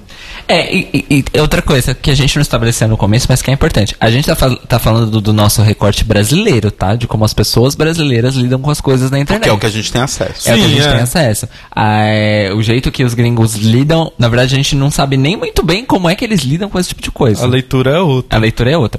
E É, na real, a gente tem micros exemplos por causa das queens de Drag Race, né? É. Que a gente acaba Que não são bons mais. exemplos. É, que são, que são situações de mera agressão que elas Sim. sofrem, né? Que não tem nem justificativa. Mas esse lance da House é muito interessante, porque eu também já vi várias bichas brasileiras descendo a lenha nas coisas que a House fala. Eu olho aquilo e eu falo, nossa, gente, amo. Né, você cresceu nos Estados Unidos, você entende a complexidade do- da estrutura socio-racial dos Estados Unidos, né? Mas aí você vai olhar a pessoa, aí a pessoa é mestiça, aí você vai perguntar, ah, como é que você se identifica etnicamente? Ah, eu sou moreno, eu sou branco. Aí uma pessoa Sim. dessa vai Porra. morar nos Estados Unidos, ela vai ver o que ela vai passar. É muito Exato. difícil. É outra história. É, então tem, e tem isso também, né? Aí isso já entra numa parte que- essencial da receita toda, que é a arrogância das pessoas. Sim, mas eu acho que uh, nada disso que a gente tá falando aqui aconteceria se não tivéssemos esse pequeno ingrediente. São seres humanos. Se não É. fossem seres humanos, seria bem mais fácil que Que, que, que a arrogância é o, o fogo que acende a bomba do. "S- Nossa, tá rolando esse assunto. Vou ter que falar sobre. Sei alguma coisa sobre ele? Sei o que está acontecendo? Não! Ah, eu odeio isso, eu já xinguei isso mil vezes na internet, porque caralho, qualquer coisa que acontece, todo mundo no Twitter, no Facebook precisa colocar o hobby de seda e até a sacada.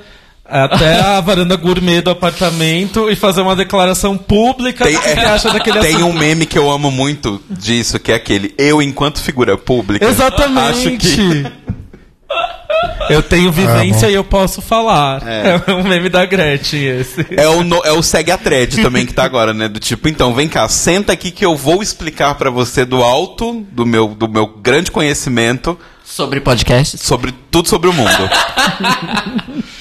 Mas assim, é, eu não me lembro exatamente. Voltando à pergunta que você fez, eu não me lembro exatamente de um cancelamento que tenha sido injusto 100%, E desfeito. mas e desfeito, mas Não eu sei necessariamente eu sei desfeito. desses cancelamentos que ficam no ar assim, que eu sei que algumas pessoas cancelam fulanos, mas esses fulanos não são cancelados pelas pessoas. Um grande exemplo pra mim maior é a Anitta.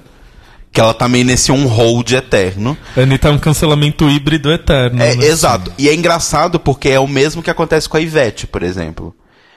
E porque. E aí eu acho, trazendo uma outra questão também que acontece de análise, que a gente não pode esquecer que a, a gente tem a questão racial muito forte no Brasil e tem a questão social, que muitas vezes está junta, mas não sempre. Porque, por exemplo, Anitta e Ivete, bem, a Ivete tem uma carreira mais longa e tal, mas existe uma coisa muito diferente entre elas, que é o fato de que não estou aqui questionando as várias questões sobre a origem da Anitta, mas ela é uma pessoa da favela. Logo, tipo, a Anitta e a Ivete Sangalo, ambas não se pronunciaram sobre a eleição, ambas não costumam falar sobre isso, ambas são extremamente ambíguas, ambas têm relações muito próximas com pessoas tanto da dita esquerda quanto da dita direita, mas o peso jogado em cima da Anitta, que é uma menina da favela, é muito maior do que o peso jogado em cima da Ivete Sangalo. Certo. Sabe que reflexão isso me levou? Que às vezes essas pessoas elas estão mais próximas da realidade do que quem tá dentro de uma bolha, né? Porque na vida, tipo, sei lá, no meu trabalho, eu, vou, eu convivo com pessoas que votaram no Bolsonaro. Às vezes eu não sei se a pessoa realmente votou, eu prefiro não perguntar. Mas e aí, você tem que seguir, você tem que trabalhar, você passa oito horas do dia na empresa, você tem que se sentir no minima, minimamente bem, minimamente confortável, você vive mais tempo lá do que com a sua família, do que com os seus amigos próximos, e é isso, segue o baile. Sim. Eu acho que a gente precisa seguir o baile. Tipo, uma coisa que eu defini muito pra mim depois de 2014 é eu não sou Aécio. Sabe? Do tipo assim, eu não. Você não tem um Não avião sai- cheio de cocaína. Não saiu o resultado que eu queria das eleições, mas eu não vou virar o menino birrão que simplesmente vai destruir o que tá na minha frente porque eu não gostei. Sabe? Tipo, o fato do meu chefe ser bolsominion não tira o fato de que outros 50 milhões de pessoas também votaram no Bolsonaro. E aí, eu vou ficar de birra com ele ou vou cancelar o meu trabalho porque ah, o dono da empresa é bolsominion? Então, amigo, Isso é outra Procura outro emprego, tá tão fácil. Isso é outra questão. Eu, eu, infelizmente, Rodrigo, não sei responder a sua pergunta, porque eu também não sei um caso de alguém. Sabe o que é pior de tudo? Eu fiz a pergunta, mas eu mesmo não consegui pensar em alguém. É, é foda. É, mas isso que o Telo falou trouxe outra questão que eu, que eu lembrei que não tá na pauta que acabou de surgir, que é, é, todo esse lance do cancelamento, do flop, tal, tal, tal, ele não chega na vida real. Ele só acontece no âmbito da internet. Do ponto de vista de, de que é, efeitos práticos nas vidas das pessoas que estão se declarando canceladoras. Porque as pessoas que são canceladas, A gente, meio termo canceladora. É. não segue. Eu Eu coloquei, sou eu, canceladora mesmo. eu coloquei viu? algozes na pauta. Algoz, Algoz. exato. bem mais dramático, né? A bicha é dark gótica mesmo? E ela é original de fábrica, é. o gótico dela é original de fábrica. OG. OG Gothic. Então, pensando aqui, eu, eu vejo uma categoria, entre aspas, que é afetada diretamente com esse negócio. Que é, por exemplo, o exemplo que a gente dá das drags de RuPaul. Ah, não, não, não. Mas peraí, eu tô, eu tô falando das pessoas que gritam na internet. Eu, Ah, tá. eu ia falar do segundo momento, se as, se as pessoas que são canceladas são afetadas, eu acho que varia extremamente. Varia muito, principalmente em questão de tamanho. Exatamente, né? Mas as pessoas que gritam na internet, elas gritam na internet. Então, assim, às vezes. Gente, eu vou falar de, de uma coisa, uma, uma situação que eu vivi trabalhando na noite de São Paulo. Ou seja, já faz um belo tempo. Mas esse lance de polêmica de, ah, é músico isso, música aquilo, não vou tocar mais artista tal, não vou tocar mais artista tal, tal, tal. Eu literalmente vi uma bicha DJ cascando a lenha, cascando a lenha na Anitta cascando mesmo, tipo assim, fazendo. construindo um discurso crítico que tinha um fundamento, só que o fundamento era o senso comum do que todo mundo estava dizendo, e ela xingava. Não é que eu fui numa festa que a bicha ia tocar antes de mim, a bicha tocou o quê, amores? Anitta. Por quê? Porque ela sabe muito bem o trabalho que ela tem que fazer numa pista de dança e o público que ela tem que agradar. Exato. Então, ou seja, consuma de forma crítica, não seja hipócrita. Então, ne- mas nesse caso ela foi hipócrita. Por isso que eu falo que o grito e o escândalo todo, ele acontece no âmbito da internet. Por Quando um você- lado, você tem que entender o público, porque não sei se você viu o caso na. Acho que foi na festa lunática. Que foi ainda bem na época do burburinho do Nego do Borel. Tocaram o Nego do Borel na festa, a galera vaiou e fizeram tirar. Então, às vezes, chega ali no, no âmbito físico. Sim. Mas hoje, se tocarem o nego no Borel da. O nego no Borel, não. O nego do Borel na festa, eu já não sei se teria esse efeito. Porque também tem aquele negócio da.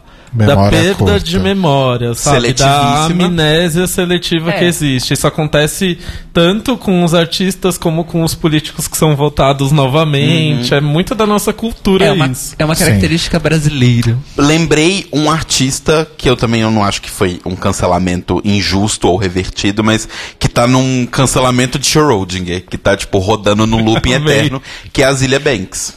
Então, Ah! eu ia puxar a Zilia Banks, só que eu. Como essa minha pergunta. A, a Zilia Banks e, gostem ou não, a Iggy Azalea tá no mesmo buraco. Exato. As duas estão num looping. Como essa primeira pergunta que eu fiz agora foi um, um grande fiasco, é, eu queria passar para esse ponto que é, pegando a Zilia Banks como gancho, né?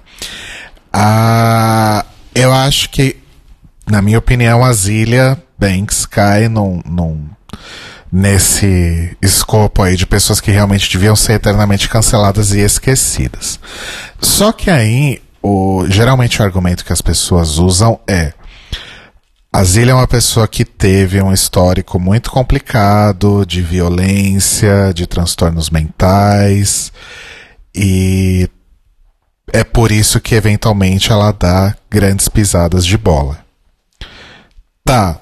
É, vocês acham que isso é de fato algo que pode ser realmente usado como justificativa para para as escrotices que a Zilia Banks faz eventualmente? Ou ou é algo que não deveria ser considerado numa análise do cancelamento dessa pessoa ou de outras semelhantes? Eu acho que ela sabe o que ela tá fazendo, é isso que pega um pouco. Tá. É, Eu ela não tá entendo. fazendo por um, um descuido. Ela tá fazendo. Ela, tudo que a Zilia. O, o, pra mim, o que fica claro da Zilia Banks é. Tudo que ela faz. Pode até ser em momentos de instabilidade, mas tudo que ela faz, ela deixa bem claro que ela queria ter feito aquilo. Que ela realmente queria dizer aquilo. Mas eu tenho. O que eu sinto muito com a questão da Zilia Banks é. Eu, pessoalmente, eu não gosto da Zilia Banks. Por questões de, de falas dela, por questões de que a música também não me comove muito. É isso que eu ia te perguntar, se você não gosta da Zilia Banks, a pessoa ou a Então, a cantora? pessoa- Porque tem essa questão É que também. tem, como, como eu não gosto muito da música e tudo envolvendo ela tem a questão da polêmica, eu me mantive sempre distante o suficiente pra nem gerar um gostei, não gostei. Eu não tenho uma opinião sobre a pessoa. Você só simplesmente não se importa. Meio que isso. Só que a questão da Zilia Banks que eu acho pra mim complicada e ela mostra isso porque eu acho que esse problema do cancelamento é a gente, novamente, falando que a gente tá falando desde o começo, a gente tem mania de achatar as pessoas em um- uma, uma etiqueta. A pessoa é isso. E a Zilia Banks é uma prova gigantesca de que as pessoas são extremamente 360 em três dimensões. Porque assim, ah, mas a Zilia Banks, ela foi uma escrota quando ela falou sobre pessoas gays. Mas aí, ao mesmo tempo que ela foi uma escrota falando de pessoas gays, tem um negócio lá de que ela ajuda uma instituição de caridade de mulheres negras trans há não sei quantos milhões de anos que ela dá dinheiro pra instituição. Mas aí, ao mesmo tempo, ela vai lá e briga com uma, uma pesquisadora sobre racismo dos Estados Unidos, falando que a mulher só fala merda e é uma mulher super respeitada. E aí, ao mesmo tempo, ela vai lá e faz uma música com um produtor que todas as gays amam. Então, tipo assim, ela é extremamente 360 e eu. E, tipo, ela é um ser humano de verdade, olha só que milagre, né? E, tipo, não tem como você definir, porque, tipo, ela faz merda, ela faz coisa legal. E aí, como é que você faz pra cancelar uma pessoa que não é monotônica, sabe? É, e aí tem a. E aí você chega na desumanização, porque uma pessoa que faz merda e coisas legais somos todos nós. Exato. Todos os 7 bilhões e 500 milhões. Eu não aguento mais, gente. Chega, De para de ter pessoas que nos amam. é, é muito foda. Eu acho o caso, o caso da Azilia Banks é um. A, a trajetória dela e o jeito que a mídia e os fãs tratam ela é, dá realmente trabalhos acadêmicos, eu não estou zoando. Com certeza já tem. Porque são muitas. Muitas questões de estrutura social que interagem. Então, nós temos é, o problema que ela tem especificamente com homens gays que é- isso é uma coisa que ninguém fala. Ah, todo mundo fala, ai, a Lydia Banks usou termo homofóbico e, e se diz aliada da comunidade LGBT. A comunidade LGBT não são só homens gays. Um. Exato. É, dois, ela já disse em entrevistas que quando é. Bom, primeiro, a gente sabe que ela cresceu na cena ballroom de Nova York. Isso é um. Dois, que ela sempre fala que todos os problemas que ela teve dentro da cena, os momentos que ela não foi acolhida, que ela foi discriminada, eram sempre homens gays. E que eram sempre as mulheres trans e as mulheres cis que acolhiam ela. Três, racismo. Quatro, misoginia. Então, assim, e questões de saúde mental que Tem a xenofobia também. Xenofobia também. É, e, e, assim, e as questões de saúde mental que eu não tenho dúvidas. Tudo isso é reflexo dessa vida toda. Então, assim, é muito complexo e, novamente, ela não toma atitudes que são coerentes, vamos dizer assim. Mas é como o, o Telo diz. Mas será que não são coerentes mesmo? É Olha- coerente com o fato de ela ser uma pessoa extremamente complexa. E ela vive de acordo com a visão de mundo que ela construiu, de acordo com a história de vida dela. Eu entendo esse lance do tipo, ela faz sabendo o que ela faz, mas talvez justamente sabe, sabendo o que ela faz, porque é a vida que ela sabe. Sim, A vida que ela viveu. Sinceramente, eu me aborreço com as declarações, mas eu já levei muito disso em consideração e eu ouço, eu gosto da música dela. Assim, eu não É, sou eu, fã. sou, eu sou uma pessoa que gosta da sempre, música dela, por exemplo. Mas se toca na boate eu vou amar, sim, tipo, Uhum. se tá, no, tá nas minhas playlists, etc. Não tenho paciência pra ouvir um disco dela, até porque ela só tem um, né? Enfim, ela nunca lançou um disco direito. Tenho paciência, Esse não. é meu grande ponto. É porque ela foi sequestrada. É porque ela foi sequestrada pelo Elon Musk. Uma, uma provoca. Ah, eu amo, amo essa fic. É Essa tudo, tour. tudo, tudo pra mim. Essa tour, gente. Tudo Que o- pra mim. Qual que era a namorada do Elon Musk? A, A Grimes. A que a- o Elon Grimes. Musk e a Grimes sequestraram a, a Zilia Banks. Ela- ela se sentiu Deixaram ela presa na casa É. da, da, da Zilia Banks. Ela declarou Tiraram que o se no celular dela. Corra. Sim. Não, mas sério, uma provocação Gente, que eu tenho. Essa história foi tão É. boa. Sabe qual é a Eu pior amo. parte? A galera chama de fique. Mas as coisas que a Grimes falou depois de pedir desculpa confirmam tudo que aconteceu. Que não era fic. É, que não era fique. que aconteceu de verdade. Inclusive, A Grimes está cancelada, então? coincidência ou não, pouquíssimo tempo depois a Grimes terminou com o Elon Musk. Então eu acho que tem, tem ainda mais coisa que aconteceu que a gente não sabe. Então a gente, não Gente, cancelou eu a falei Grimes, então. O Elon Eu Musk não que tá cancelado. Eu sonho não, o que Elon Musk ele façam. nasceu cancelado. Ryan Murphy podia fazer uma série baseada nessa história. Ryan Murphy. Faz, American. Crime Story. Não, mas falando. é, a- a- odeio que falem isso, mas eu tenho uma provocação em Uh, relação a esse assunto da Zilia Banks. Por quê? Existe um artista negro norte-americano que é considerado gênio, que tem um paralelo Ai, com a, é. a, Zilia, a Banks, certo? Que é o Kanye Kanye West. West. Eu, eu ia falar o nome dele, eu esqueci que é o. Esse aí, Kanye Esse West. mesmo. Tava aqui na ponta da língua, menina. Que inclusive também Fugiu. tem. Que inclusive também tem questões de saúde mental e a galera faz questão de não mencionar isso nunca. Não menciona. E assim, ele pode cometer os erros que for. Não, não sofre a mesma represália que a. a Nossa, Pra não mim, ele mesmo. faz coisas muito piores que a Zilia Banks. Nossa, faz. é, Com gente, certeza. Eu nunca vou esquecer o dia que ele foi visitar o Trump, ficou de conversinha, sorriu, vestiu, vestiu o, O boné. bonezinho. No momento que o boné estava sendo considerado oficialmente pelo movimento negro americano como um símbolo neonazista de supremacia branca, ele vai lá e faz o quê? Ele veste o boné. Sim. Mas ao mesmo tempo, como a gente tá falando, pessoas 360. Não... Sim, é, a questão, a questão não são as pessoas, a questão é como é que a gente tá lidando com elas. Sim. Agora- E esse viés machista é muito foda, né? Sim, machista, terrível. E considerado gênio. Ele faz a.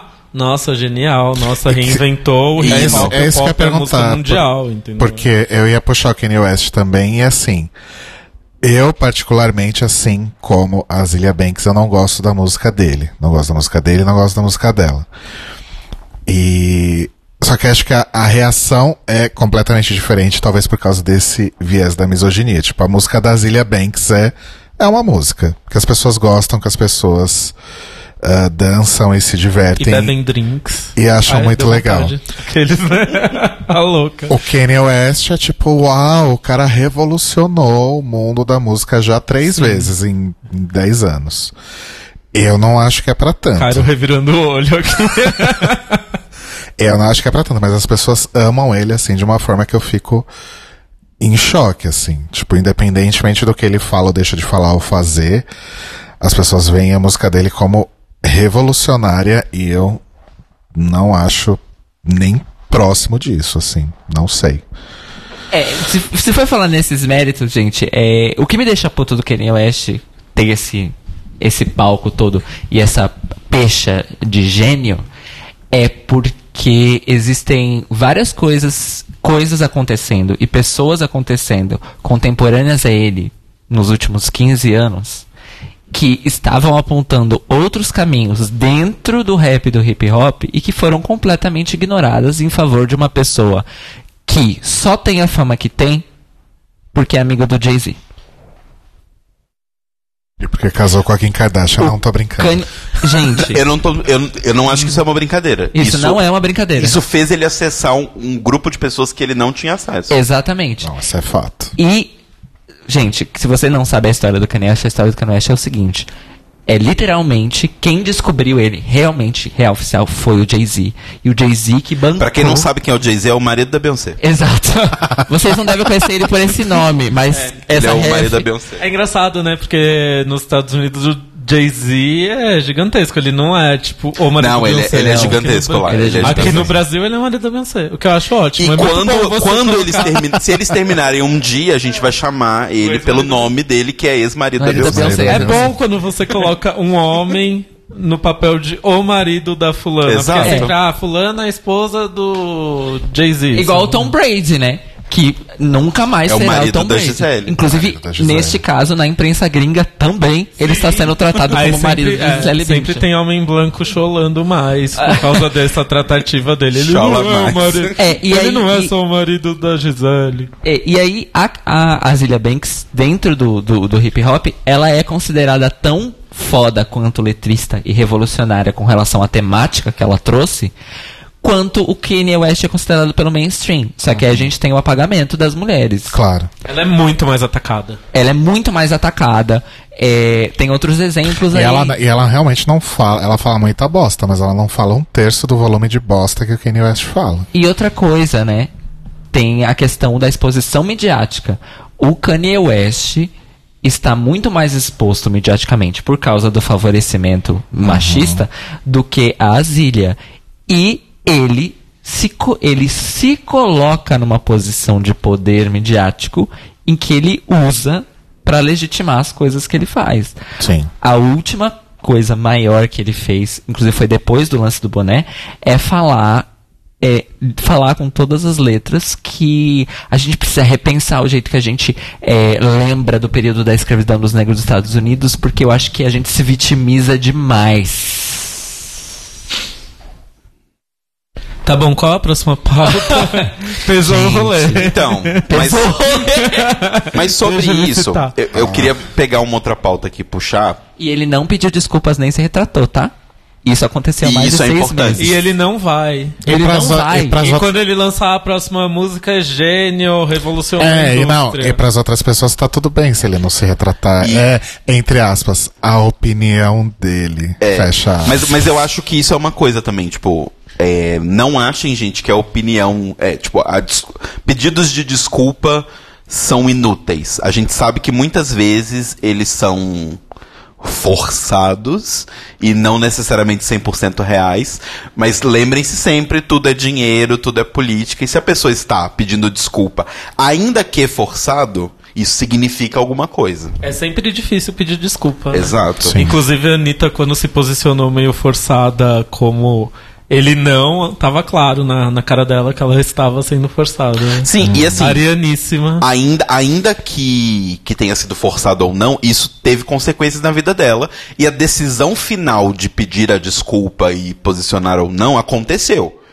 E muita gente descancelou ela depois desse pedido de desculpa. Exato. E muita gente que não tinha cancelado antes porque estava do outro lado, cancelou depois. Então, assim, existem consequências pra todos os lados.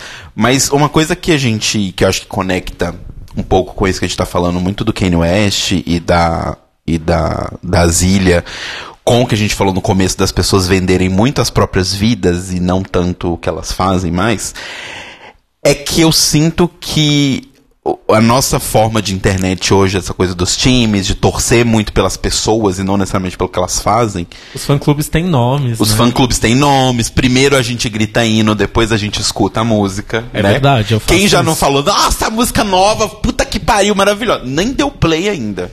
Não viu nem a capa do single. E já tá falando, nossa, fulana pisa, que não sei o quê.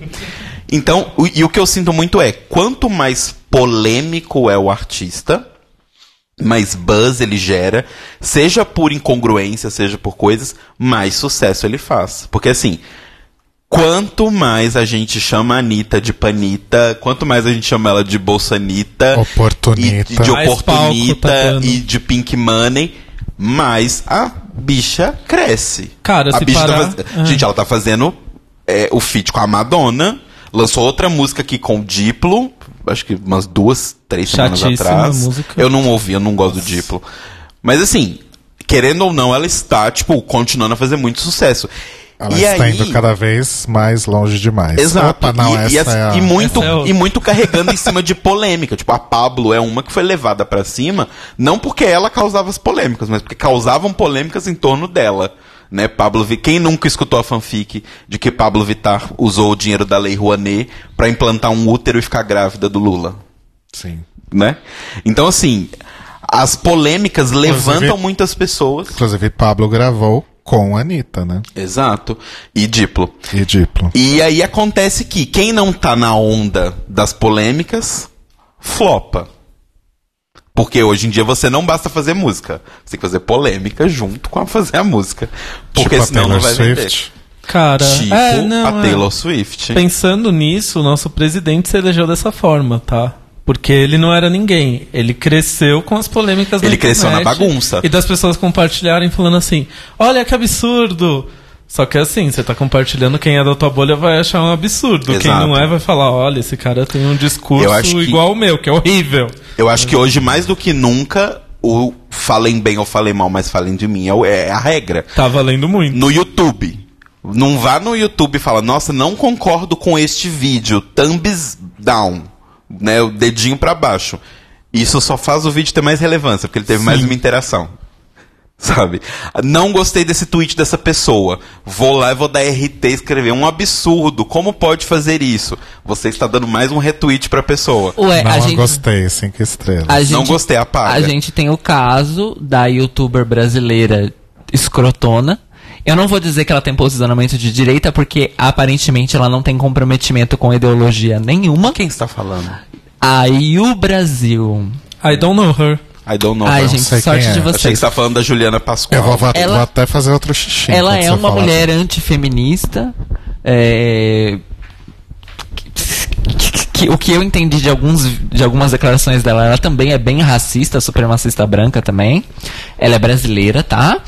E ela faz. É bom frisar. É, é bom frisar sempre essa É questão das frisar. pessoas supremacistas raciais brasileiras. Exato. E, e, é, ela, ela ganhou, é, como eu posso dizer, palco. Achei que ela tinha ganhado MTV Miau de Não, youtuber. ela Tá ganhou. louca. Ela ganhou. Ninguém conhecia ela. Até o dia que ela fez um vídeo resposta. Tô fazendo entre aspas, porque a gente sabe que nunca é resposta. Você escolhe um alvo e começa a metralhar ele. Há um vídeo do Espartaco Santiago. Um dos youtubers negros mais assistidos do Brasil. E mais atacados E também. mais atacado. Ok. Lembrem-se quando mataram o Esparto, mataram de forma. é, Canta- figurada. tent- Tentaram cancelar ele. né? tentaram cancelar ele ele. porque ele pediu ajuda pra comprar um computador, gente. A gente, por exemplo, tá fazendo um apoia-se aqui do, do The Libraries Open. Eu não vi ninguém vindo xingar a gente. Mas os Spartacus foram xingar. Pois é. E ele faz a será? mesma coisa que a gente, produz conteúdo pra internet. Por que será? Por que será? E ela foi lá e fez um vídeo cascando ele. Ela saiu do fundo do poço que ela vivia e ganhou um monte de seguidores. O que, que ela começou a fazer? Todos os vídeos dela começaram a ser resposta a não sei quem, crítica a não sei que lá, não sei que, não sei que lá. Até que teve um vídeo que ela, esses youtubers fazem, tipo, um vídeo por mês, um vídeo a cada dois meses, que é respondendo as perguntas dos espectadores. E um espectador falou assim: Ah, aí, por que, que você não para de falar de feminismo? Já que você é antifeminismo, antifeminista, por que você não fala de outras coisas? Ela literalmente disse: Você tá doido? Cada vez que eu falo mal de feminista, eu ganho mais 10 mil seguidores. Você acha que eu vou parar de falar mal de feminista? Eu tô ganhando dinheiro em cima delas. Essa é a lógica. Essa é a lógica. E tô ganhando a- um dinheirão, tá? e, essa, e esse, tudo isso que o Telo falou, o lance de como quando a gente faz, a gente, eu tô incluindo todos nós num público de internet, tá, gente? Não indivíduos. Faz toda uma movimentação nas mídias sociais, porque elas não são só redes, elas são mídias. Mídias sociais pra cancelar alguém, pra criticar alguém, pra linchar alguém virtualmente. Tudo isso é movimentação que vai gerar dinheiro pra alguém Sim. Alguém. E pode ser exatamente o que o Telo falou. Pode ser justamente a pessoa que você está tentando cancelar, que você está tentando linchar. Certeza. Exa- e essa é a lógica. E tudo isso faz parte. Eu achei legal porque esse, essa fala dela é um encapsulamento que eu nunca tinha visto. Dessa lógica, entendeu? Da lógica que você critica e você não apresenta nada daquilo que é seu. Mas você passa uma vida inteira criticando o outro e ganha em cima daquilo. Sim. E a gente acaba, no final das contas, nisso, a gente, enquanto internet, só consome o que as pessoas estão falando sobre. Porque é o negócio da bolha que, né, a gente já vem criticando há muitos anos, vários pesquisadores e tal. Mas no final das contas é isso, a gente só come o que outra pessoa já comeu e vomitou de volta pra gente. E a gente tá comendo esse vômito. Tipo, ninguém tá comendo comida nova. E quando acontece uma. E eu, por que, que eu puxei esse exemplo todo? Porque uma das coisas que a gente colocou na pauta, porque tem a ver com cancelamentos, lacre, etc., é o negócio do flop. Porque eu sinto que a Cristina Aguilera foi uma das primeiras pessoas grandes a sofrer com isso, porque o Lotus, né, o famoso disco Lotus, ele saiu bem nessa época em que tava começando a ter essa, esse boom de, tipo, a internet é 90% da divulgação do artista. Se ele morrer na internet, morreu no resto. E o Lotus, né, a, a tal da Lotus Tour, que é a turnê da- do disco da Cristina Aguilera, que não aconteceu porque não vendeu ingresso suficiente, foi justamente nessa época. Porque nessa época ela não estava envolvida com nenhuma polêmica. Ela estava envolvida antes com a polêmica da Lady Gaga, que é uma coisa que eu nunca entendi até hoje. Que nunca existiu de é, fato. porque inventaram, por algum motivo, que a Lady Gaga e a. E a Cristina Aguilera eram Rivais. rivais. A velha história de tentar colocar mulher contra mulher. É, tipo, Sim. que nunca foi comprada Eu por nem nenhuma lembro da. dessa polêmica. Então, não Acho que a mais recente semelhante a essa foi da Nicki Minaj com a, B. Ci- com a, com a Cardi B Ah, e mas teve a uma Cardi com a Miley tá Cyrus. sapato. É, a Cardi B chegou, chegou a re- Teve uma realmente. sapata, né? Chegou a ter uma briga. Mas teve acho que uma com a Miley Cyrus também, ou eu tô enganado. Não lembro. Com a Miley- Eu, Eu- sei que isso acaba linkando um pouco com o assunto que você tava tentando enganchar agora há pouco da Taylor Swift, né? Hum. Que teve toda a polêmica da briga entre muitas aspas da Taylor Swift com a Katy Perry, que assim, na minha avaliação, elas se ligaram e falaram: "Oi, amiga, vamos inventar uma briga?" Exato. Porque Mesmo nunca por- fez sentido. Mesmo Não, porque todos não os momentos de indiretas e reconciliações foram feitos de forma pública e notória. Exato. Nunca nada aconteceu entre elas. Era sempre na frente de todo mundo. Sim. E agora, então, com essa reconciliação que ela. teve no, no, no videoclipe recente delas vestidas de hambúrguer e batata frita se abraçando. Aquele clipe que é a própria fábrica de Pink Money da. fabriquinha de Pink Money da Taylor Swift. Da- compre da sua. Eliana. Gente, o que, que vocês acham da Taylor Swift? Porque é, é um caso complexo. Eu não gosto, eu não falo sobre, eu não consumo. É, tipo, eu gosto de algumas músicas dela, mas é engraçado. Eu gosto da Taylor Swift da época que ela era do country, mais. Na Porque época do Red. Rolou um, um, um lance com ela parecido com o que rolou com a Anitta, porque ela não se posicionou contra o Trump. Sim. E assim, o que- é, até a, a nossa ouvinte e amiga Tata Finoto veio falar comigo na época que saiu esse clipe. É, falando, O Telo, recente? recente, ela veio, ela veio Tá. conversar comigo e falou assim, quando saiu o clipe do We Need to Calm Down, né, a música. You need to calm down. Ela falou, deixa eu te fazer uma pergunta. Eu falei, ah, ela, então me explica a polêmica em torno da Taylor Swift. E o que eu falei pra ela é assim, tipo, a polêmica, eu acho, na minha opinião, é porque a Taylor nunca tinha sido, nunca tinha se posicionado de forma firme contra nada. Ela ia abraçando e meio. Queria ser a namoradinha da América. né? Exato. E ela conseguiu de diversas Mais formas. ou menos, porque ela foi muito criticada, como Sim. diria André Mello. Mas assim, eu acho que eu- inteiro. o que eu sinto é clicou pra ela em algum momento que nesse mundo de vou abraçar todo mundo, ela tinha pessoas claramente e abertamente neonazistas que eram fãs dela. Sim. E, e aí o que ela diz é que nesse momento clicou pra ela e ela decidiu mostrar de forma muito clara que ela não apoiava essas pessoas.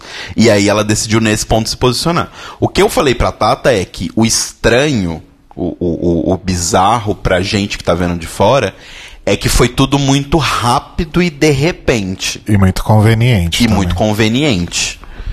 Mas é aquela questão, eu falei pra ela, eu falei assim, eu no momento, tipo assim, eu também não sou super fã da música atual que ela faz, mas eu pra mim no momento ela tá no meio num on hold assim, sabe? Tipo, bacana, você porque assim, querendo ou não, ela tem um público enorme. Então, uma pessoa com um público enorme e muito desse público sendo branco, chegar pra frente das pessoas e falar: gente, neonazismo não é legal, beleza? Eu não acho legal. É, no clipe ela tá criticando isso, né? Eu acho- Abertamente. Exato, Porque eu tem... acho- Ela tá criticando a galera neonazista no clipe. Isso que eu achei bacana. Porque quando eu ouvi a música, eu, ai, de novo a Taylor Swift com Uhum. esse papo de ai, calma aí, ai, calma, eu sou a coitada, blá blá blá. Sim. Que é o que mais cansa nela, né? Que ela é só autorreferência. Sim. E gente que só faz autorreferência cansa a gente em todos Exato. os aspectos da vida, né? Inclusive nas amizades, Sim. nas relações pessoais. Quem diria um artista, Uhum. só vou ficar ouvindo ela falando dela mesma em 14 faixas num disco, é extremamente cansativo.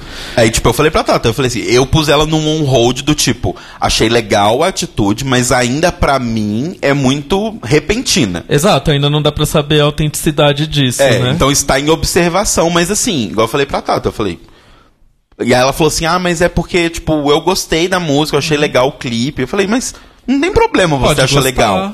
Sabe, pode achar legal, pode achar divertido, pode gostar. A questão, eu acho que é o que a gente tá falando desde o começo. Pense sobre o que você consome. O clipe Pare um ficou bom segundo. mesmo. O clipe eu não cheguei a ver bom. o clipe, eu só Sim. ouvi a música. É Eu divertido. vi o clipe, o clipe é divertido, inclusive ele melhora um pouco a música, que a música é bem chatinha. Mas em relação a isso, é assim, tipo, pô, pelo menos ela tá fazendo um trabalho ali pela comunidade que é a maioria do público dela. Sim. Eu acho isso importante. E assim, antes que a gente vire e falar, ah, mas é pra ganhar dinheiro. Gente, O que, que não é pra ganhar dinheiro? todo mundo sai de casa é pra isso. É, então, as, as pessoas LGBT que trabalharam naquele clipe também ganharam dinheiro, olha só que Exato. interessante. É, Inclusive a Trinity K. Bonet falou que o pagamento foi muito bom. É, é bom, né? Trabalhar pra quem tem grana. Não, e, e eu lembro, eu lembro que, que o rolê, eu até a, a entrevista que a Trinity K. Bonet deu, né, falando na época, falou assim, gente, é uma artista grande que vai me dar muita visibilidade, que me convidou, me tratou bem e me pagou bem. Por que, que eu não vou fazer? Porque vocês aí da internet estão achando. Sabe, é a gente falou isso no, no, no, no programa de segunda-feira, né? Tipo, Uhum. é muito legal a gente, branco, classe média, com um monte de 1 de oportunidades. julho de 2019. Ah, é. No programa da segunda-feira, do começo É. de julho. Tipo, é muito bonita a gente, branco, classe média, que mora num lugar bacana, mora casa própria ou aluguel bacana, falar. Eu, do alto de- da, da, da, da minha capacidade enquanto figura pública, digo que é errado consumirmos isso. Pra o- uma pessoa que mora na favela. E o Todd Hall é amigo da, da Taylor Swift, né? Sim. Amigo Sim, pessoal E intransferível. intransferível. E vocês falaram disso, eu lembrei que de uma coisa que eu vi re- recentemente, que a comunidade LGBT de Orlando não está feliz com o clipe de God Control da Madonna. Ela Olha. está, ela está sendo duramente criticada pelas lideranças LGBTs local, locais e pelos jornais locais.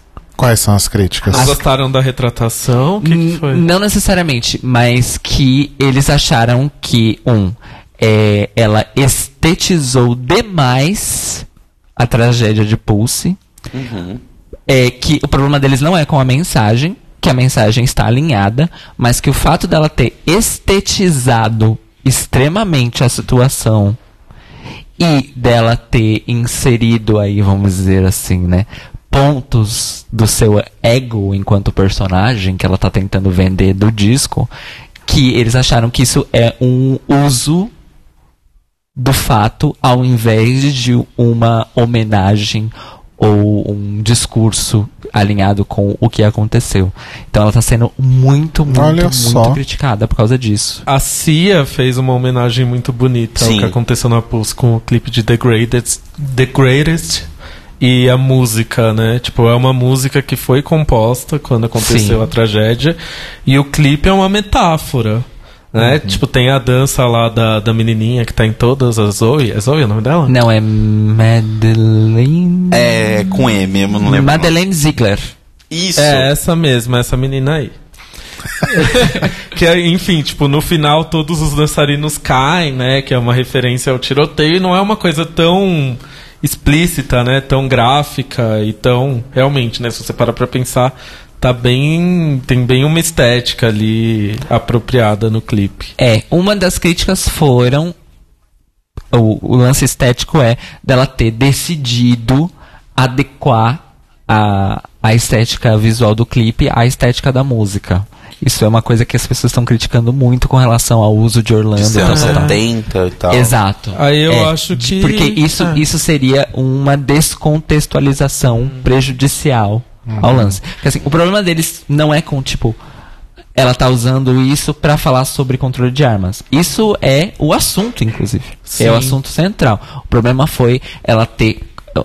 Essa é a frase. Ela ter colocado a carreira dela e a estética dela na frente da mensagem. Mas a Mas deixa eu- Madonna, gente. Mas deixa eu é perguntar uma ela. coisa. É. No, cli- eu não me lembro. No clipe é explicitamente referenciado a Pulse?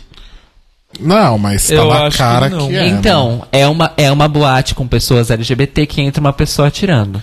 Só não, que- é. sim, gente, eu não tô, não tô questionando isso. Mas o que eu tô dizendo é porque. Porque o que eu entendi ali o que ela fez foi um meio que um mashup de referências. É. Ah, mas acho que o lance da, da Pulse tá bem claro ali. Tipo, Sim. é, é o que mais grita no clipe. Sim. Aí a gente, né, que não tá, que não mora em Orlando e que gosta da Madonna e que gosta da música, eu gostei do clipe, apesar Sim, eu também. é, acho dessa tem- crítica, eu acho uma crítica relevante, tem que botar na balança, né? Porque a Madonna, ela é essa pessoa egocêntrica que bota a estética dela em tudo mesmo, ela é leonina, né, nata. E ela foi bem intencionada quando ela fez, né? Eu acho que às vezes a gente tem que levar um pouco isso da boa intenção em- em, Então, aí tem uma coisa, porque, por exemplo, eles, ela está sendo criticada, mas ninguém está cancelando a Madonna. É, exato, ninguém é. está falando para não assistir. também é uma coisa ninguém tá extremamente não ver. contextual, né? Uma coisa que Sim. nenhum de nós aqui Exato, pensou. Sim. Mas pra galera que tá lá em Orlando, na cena LGBT, que passou por esse drama da Pulse, realmente deve ter sido uma coisa que pegou ali, né? É, Sim. emocional, assim, né? Tipo, é E um- assim, e, e- e aí tem aquela questão, né? Essas pessoas que estão lá que vivem isso, elas estão muito mais é, afetáveis por qualquer tipo de, de trabalho artístico que queira citar, fazer uma citação a essa tragédia. E que vamos, vamos falar a real, não são poucos trabalhos artísticos. E outra, elas estão atentas a eles, que tem esse detalhe também. O que chega pra gente tipo de trabalhos referencial a Pulse são coisas que fazem muito sucesso ou que tem grande projeção. Eles não, eles devem ver 500 coisas que já fizeram. Ruins, péssimas, horrorosas, tal, tal, tal. Então, assim, eu acho interessante a- o jeito que a crítica foi feita. É um bom exemplo. Ninguém tá tentando cancelar a Madonna, mas pedindo pra ela, pra ela, falar, pra ela parar e pensar: ó, Fia, veja bem. E assim, Né? é o que a gente falou, as pessoas só fazem isso com o que elas gostam. Porque o que Sim. você não gosta, você, ignora. Exato. E outra coisa, criti- eu acho que nesse ponto, fazer uma crítica à Madonna desta maneira é a maneira correta, principalmente porque ela é uma aliada histórica da comunidade. Sim. É E ela é uma. E, gente, ela não é uma aliada histórica que faz é, videoclipe com arco-íris. Tá? Ela é uma aliada histórica que estava na crise da, que tava na crise da AIDS no governo Reagan. Ela é a pessoa que que ia em protesto, que vai em protesto até hoje, o bafo todo. Ela ela literalmente põe dinheiro nas instituições. É, no, no, no AIDS Fund que tem em Nova York, a Madonna continua doando mensalmente uma quantia de dinheiro gigantesca. Inclusive, se a gente comparar o, o God Control com outro clipe que tem uma vibe muito parecida, apesar de ser um pouco mais up, assim, que é Deeper and Deeper, Deeper and Deeper ainda assim, apesar de ser, nossa, aquela festa super divertida, é um clipe que fala muito sobre HIV e AIDS. Sim. Né? Na época do Erótica tava rolando muito esse, esses esforços da Madonna em relação a esse tema. Então, de fato, né? Não é de hoje que ela. Acho que como o Victor falou, né? Que ela coloca muito da cara dela ali. Usa muito da, da estética dela ali, mas ela vai tratar sim de algum tema que seja problemático ou e ou polêmico. Ela etc. não tem medo de ser gráfica, né? Teve o clipe de American Life que foi Sim. Censurado. censurado, que ela jogava a bomba na mão do sósia do Bush, tipo. Sim. É, inclusive aquele clipe. Aí virou um clipe horroroso com ela cantando na frente das bandeiras, né? Ai, que dó. Eu amo, eu amo Ai, porque ela falou é, assim: Ah, dó, fazer né? eu fazer outro? Vamos fazer eu fazer outro? Então tá, eu vou me esforçar um total de zero. Isso se já não pegaram, porque isso se ela já não tinha gravado aquele take dublando a música inteira pra usar em cortes daquele outro Nossa, vídeo. é, é- é Eu muito acho mais que- plausível. Eu acho que é isso. Tipo, ela falou: "Ai, sabe aquele take que eu peguei lá da música inteira? Usa ele, se vira. Colo- Já que tem o chroma key, põe qualquer. O que, que vocês acham? Ah, bandeiras do mundo. Ah, tá, pra mim tá ótimo. gente, pra, pra gente terminar então, que a gente já tá chegando ali naquela, naquela marca das duas horas, eu queria propor um game. Ai, gosto. Este game se chama Bate-Bola Jogo Rápido. Nunca ninguém fez. Então vamos lá. Victor Albuquerque, uma cor. Não, tô brincando. É, Verde, né, Caio? Nossa Ai, cor. cair de moto e me ralar inteira. Cair de moto e se ralar. É isso, é ralar. Um bom medo. Quem pra você sempre lacra e quase nunca erra? Olha, vou pensar em nomes atuais. Eu gosto da Dua Lipa. Ok. Tirulipa, olha só. Cairo Braga. No momento, é. Pra mim, é a, me, é meu. A minha. Como posso dizer? Minha santa trindade atual, que é Jupilim Pablo. Arrasou. Ah, sim, também. Arrasou. Telo Caetano. Pode sair do mundo da música? Pode. Ah, não sabia. Paola Carosella. Paola Carosella, tipo, é uma das poucas pessoas que eu vi que tenta enxergar facetas de coisas e quando erra assume publicamente que errou e chama pessoas pra corrigirem ela. Eu acho isso muito legal. E ela age Exato. com as coisas que ela fala, que é uma coisa extremamente importante, né? Sim. Rodrigo, A minha é a Amanda Palmer. Amanda Palmer. Uma boa também. Ai, me achei superficial. eu achei que era uma coisa mais do pop, eu não tava preparado. Vocês já tinham um roteiro, vocês ficaram pensando. Sacanagem. Não, pior que não. essa Agora, parte eu né, não eu tô dando chilique, eu faço isso toda semana com alguém no horóscopo. Vai, vamos, vamos rodar ao contrário agora então pro Victor ter oportunidade de pensar e ser menos superficial, vamos- a o, louca. O Gui, o Gui falou aqui, o Gui falou no chat, vamos Ah. escutar o nosso ouvinte que tá no chat. Vamos. O Guilherme disse que pra ele é a Pete Cristal, sensato. É verdade, A- Pete. Pitty, a cantora roqueira Pitty? exato. Tá. É. Pete que, é, obviamente, com o lance político e tal, todo mundo conhece mais o posicionamento dela político Uhum. recentemente, de uns dois anos pra cá. Mas, quem é ligado no mundo da música desde o lançamento de Máscara, lá Uau. atrás... Gente, tocou, Saudades adolescentes. inclu- Sim. inclusive tocou máscara na parada. LGBT desse ano. Tocou. Olha. E a galera cantou em uníssono. Porque é uma música que todo LGBT na época se identificou. Você vai dizer que não. Sim. Pois é. É, a Pitty tem um trabalho dentro da cena musical que é político sim, que é o lance de que ela sempre bateu de frente. Quando ela começou a ir na TV Cultura, por exemplo, da entrevista na Metrópolis, essas coisas, era um assunto que ela fazia questão de falar, que é o lance de eu sou uma mulher compositora, guitarrista e vocalista. Mas todo mundo acha que eu só canto na banda. Sim. Eu literalmente escrevi esse disco inteiro, mas todo mundo acha que eu sou a mocinha que canta na banda. Fora aquela participação dela na Altas Horas, né? que Ela educou a Anitta, essa? é, acho, que, acho que foi isso, eu não me lembro direito. Sobre feminismo. Sobre Sim. Que tem aquele, meme, aquele gif ótimo da Anitta olhando pra cara dela. É, é, é isso aí. É maravilhoso. eu amo. Então, Isso mas é maravilhoso. isso ainda é recente, mas assim, o trabalho que ela faz na cena do rock, das bandas, na Bahia e depois no Brasil, quando ela começou a ter sucesso internacional, é muito importante, gente, porque ela realmente, ela vestia a camisa de tipo, vocês precisam deixar de ser machistas. E uma coisa que eu acho que é importante a Concordo, gente falar Gui. sobre essa pergunta que você falou, só um arremate, é que mais importante do que nunca errar ou ser perfeito. Ninguém nunca erra ou é perfeito. Exato. Primeiro tem que Tá. pensar que essa cobrança é irreal. É. Tanto Exato. que a pergunta é quase nunca Sim, erra. mas eu acho importante as pessoas que reconhecem os erros e procuram mudar. O Emicida também foi um que esses dias postou um negócio muito legal Verdade. no Twitter, que ele falando que se ele não foi machista ainda na vida por ação, alguma coisa que ele tenha sido machista, ele falou, é muito difícil, mas se eu não fui, eu com certeza fui por omissão. Sim. Então, tipo, é, é- é- eu acho que mais importante do que um artista que nunca erra é reconhecer que você errou algum momento e conserta. Vai lá e faz, sabe? Assim como a Tati também. Ó, gente, como vocês abriram o leque, eu pensei aqui. E uma artista que eu acho que quase nunca erra, que eu gosto, brasileira, é a menina Maísa. Arrasou. Tá. Eu acho ela a fada sensata, realmente. Ela sempre tem É. um posicionamento bom. Future Legendary Ch Exato. Child. Exato, sim. E assim, ela é a única pessoa que peita o Silvio Santos.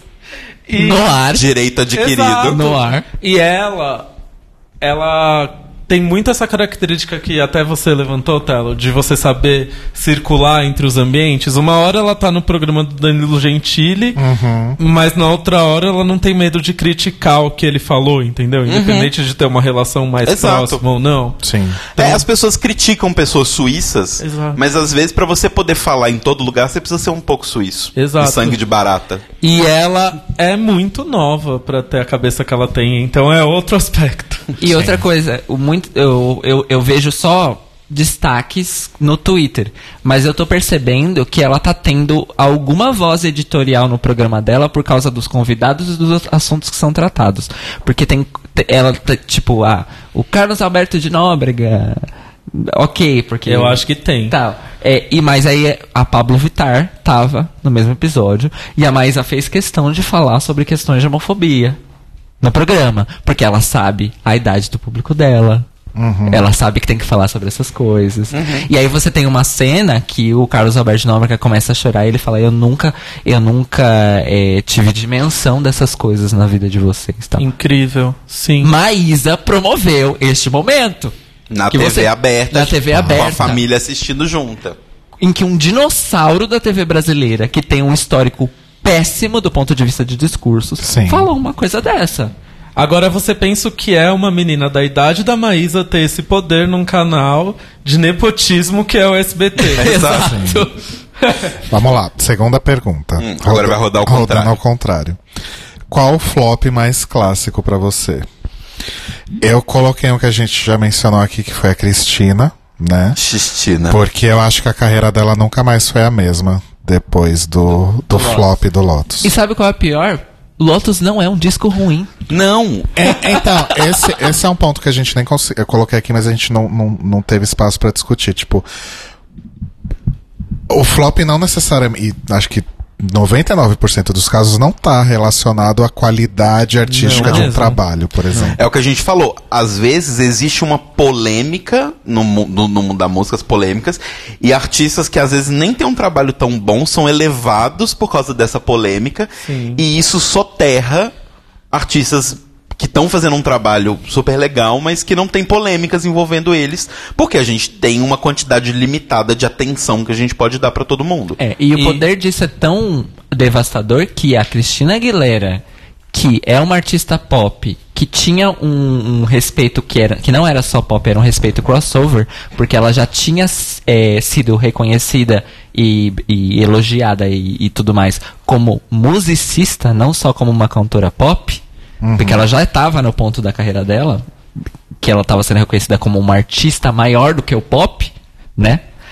E mesmo assim, aconteceu o que aconteceu. Ou seja, o negócio é muito grave. Sim. Eu sei que nosso tempo tá acabando, mas isso me deu um gancho de uma coisa que eu acho que é importante a gente falar aqui, que é a bicha Charts. a bicha Charts é Bicha muito Charts. chata, porque assim, não é porque a artista não tá no top 100, Não no chateou. top 10 da Billboard que o trabalho dela não é bom, não é relevante e flopou. Exatamente. Eu sou um defensor com unhas e dentes do Witness da Katy Perry, que eu acho um disco sensacional. Até o Rodrigo gosta desse disco. é tipo- Sim. Pra é um vocês disco verem. sensacional. Esse disco é foda. Ela teve um problema com a escolha de Bon Appetit como, si- é, como single. Tinha o featuring do Migos, que na mesma época teve um lance homofóbico ali at- atrelado a eles. Isso ajudou a levar mais pra baixo. E não é que esse ano eu me deparei com uma manchete que dizia assim: críticos dizem que Bon Appetit estava à frente do seu tempo. É sempre, sempre rola os É sempre à desse, né? frente do tempo. Isso acontece com o Bionic da Cristina também. O Bionic da verdade. Cristina estava à Bionic frente é do... maravilhoso. E eu Bionic acho que é o um puta Bionic e o. Witness têm um paralelo. Olha só. Só que, o, só que o Bionic, ele aconteceu pré todas essas coisas. E, num, no, o- e o problema do Bionic foram problemas internos de negócios. Dinheiro. Sim. Em que a gravadora ativamente sabotou a Christina Aguilera. E o pop virou o que o Bionic era logo depois. é, Isso é pois bizarro. é, tem isso Tipo, também. o Bionic flopou e depois o pop virou o que era o Bionic. Sim. E o último disco da Cristina também, eu não lembro o nome dele, mas é muito bom também. Que é o que tem o feat com a Selena ou a Demi? Com a Demi. Com a Demi. Com a Demi. Que é Inclusive é uma música. maravilhosa. É, a Demi que é outra também que não pode falar A, que recebe um milhão de críticas. Sim. Lembrando. Telo Caetano, qual o flop mais clássico pra você? Então, pra mim tem uma coisa que todo mundo odeia, todo mundo adora falar que é um grande flop, que é a pra pagar Serasa, que é o Tribalistas. e, gente, desculpa, mas assim.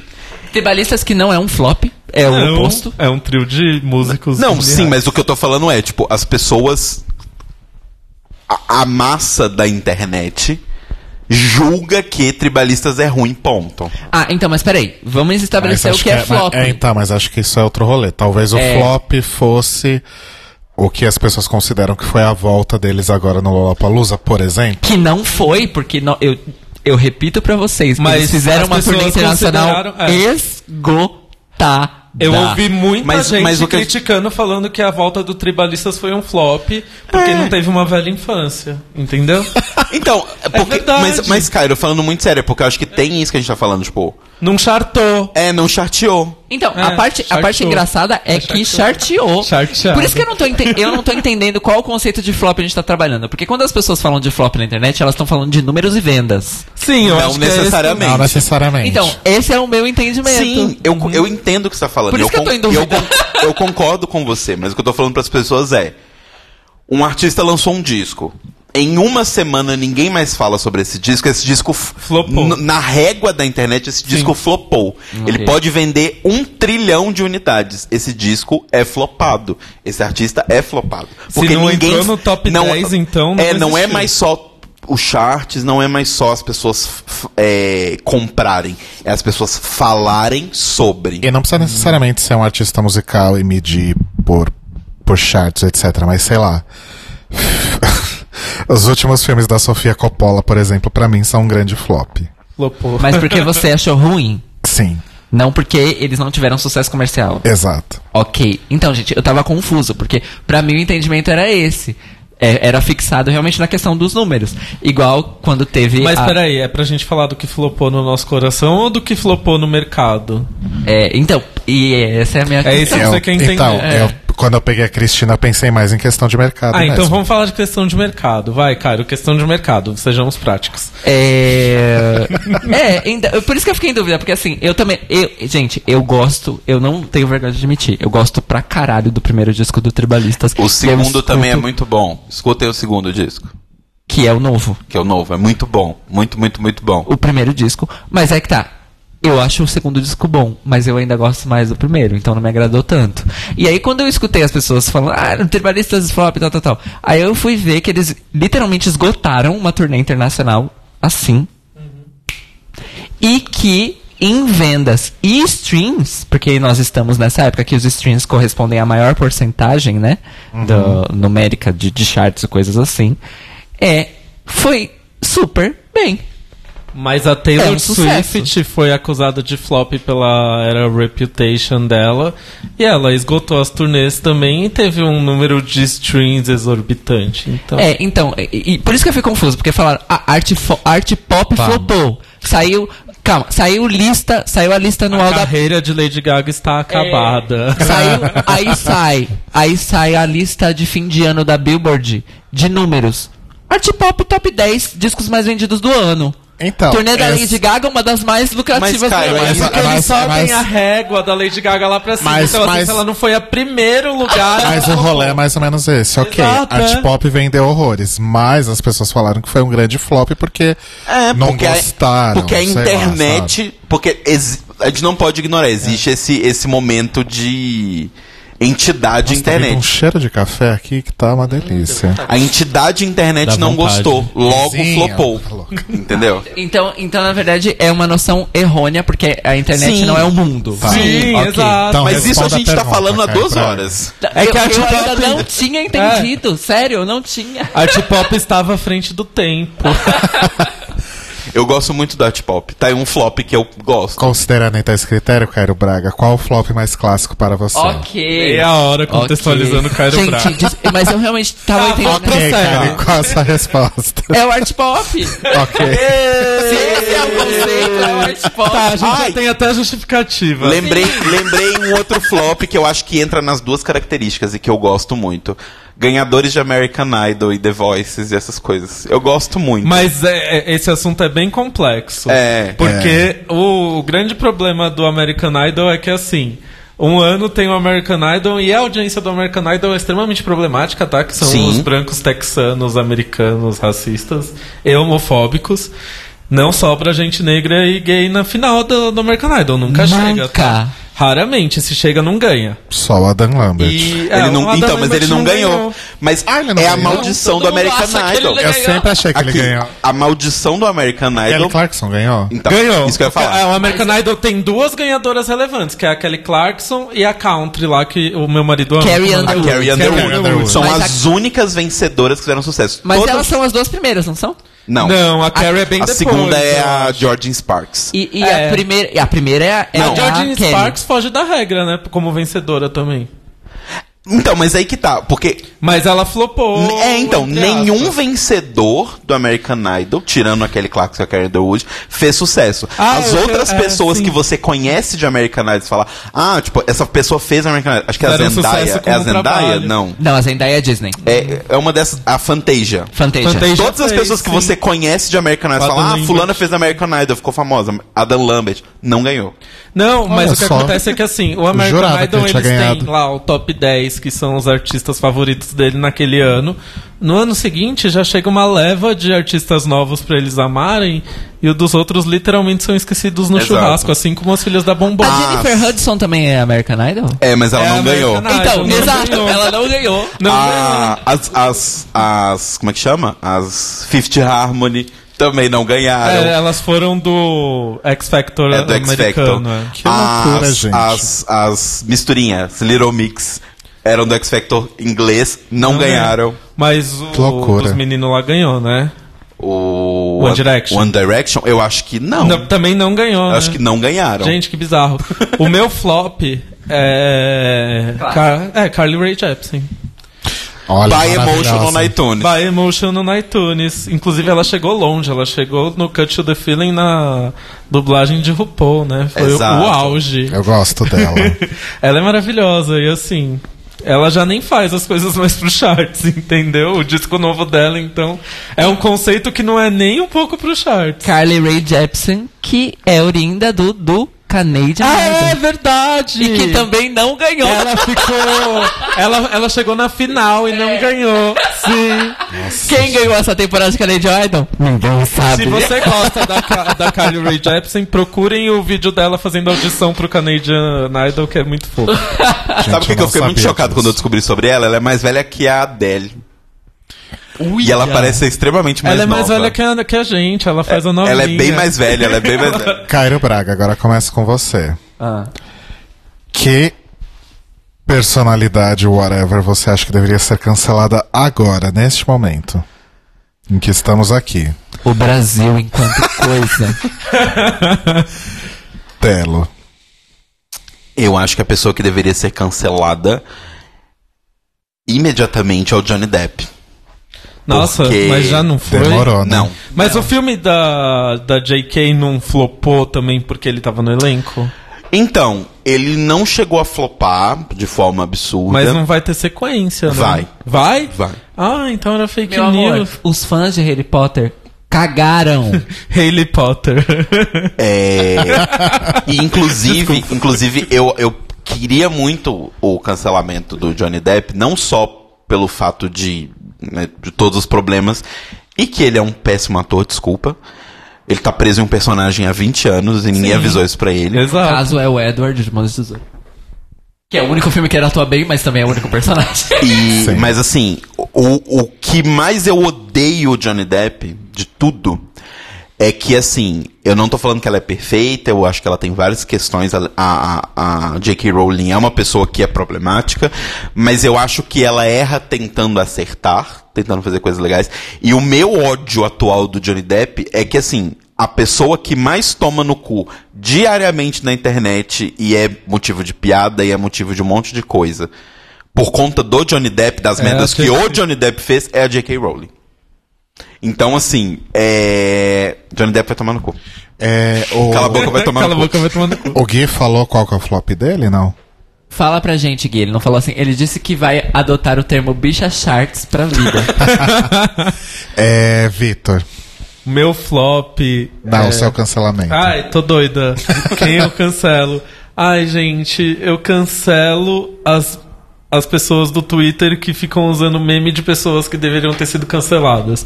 Então, as arroba que fica lá usando meme de Tula Luana, usando meme de André Surak, usando meme de Nicole Baus, que foi cancelada recentemente também. Não sei se vocês estão atualizados. não recebi desse esse memorando.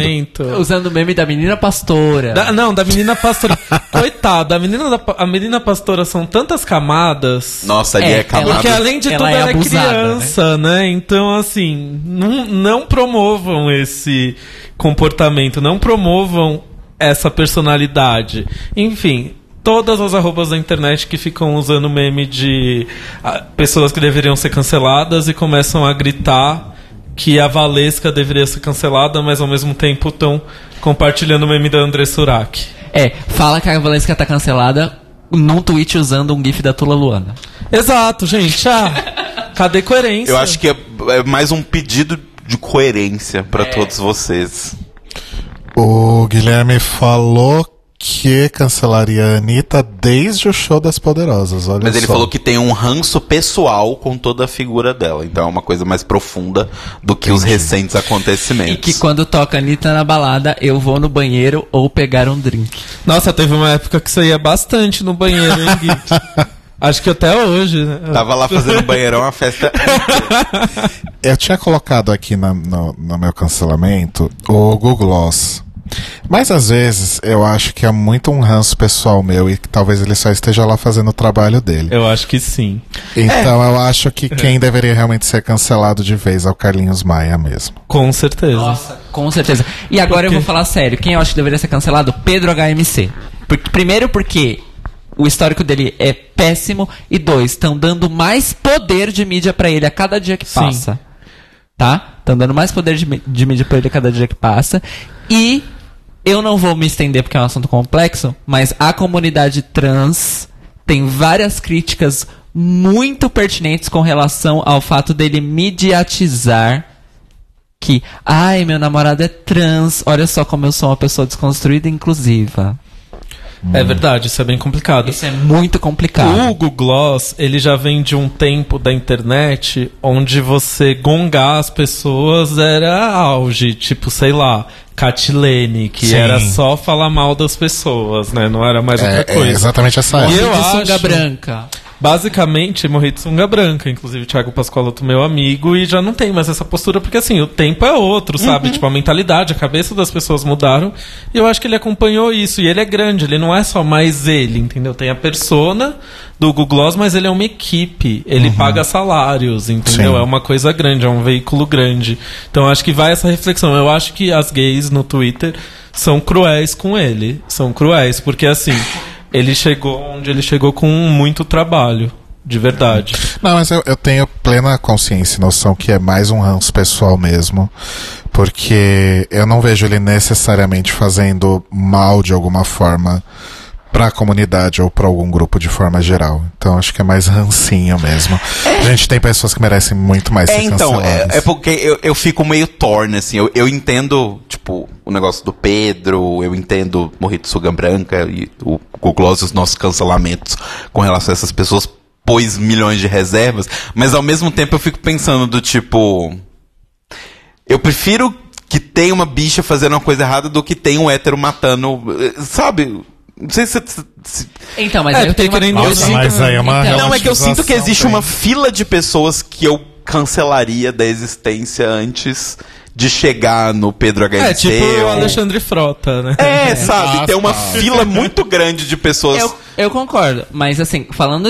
é, é, o Hugo Gloss, eu acho que merece esse seu critério. O Pedro HMC não. Porque todo espaço midiático que o Pedro HMC ocupa são espaços para pessoas LGBT.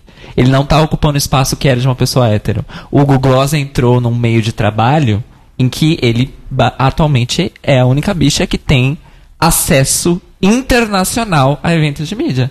Exatamente. No Brasil. Ele é o Sim. único. O único. O Pedro HMC. Quem tá agora- chegando lá é a Pablo, que foi pra ONU. Exato. Mas assim, o, o lance do Pedro HMC é. E, e vem a crítica do namorado trans dele é. Ele agora está sendo considerado a referência para falar sobre pessoas cis que têm relacionamento com pessoas trans. Agora ele é a referência sobre. Ah, nossa empresa tem que fazer um vídeo institucional sobre diversidade sexual. Pedro HMC, cinco empresas. E eu sei disso porque ele posta isso. Ah, hoje fui na empresa tal. Hoje eu fui convidado para discursar na Câmara Municipal de não sei onde. Esse é o meu problema. A única pessoa, a única narrativa ser ele. Mas aí o problema meu não é mais problema. as empresas que sempre chamam Então, ele. mas é que tá. Eu não teria problema com isso se ele já não tivesse todo o histórico problemático que ele tem e que continua tendo com o namorado dele.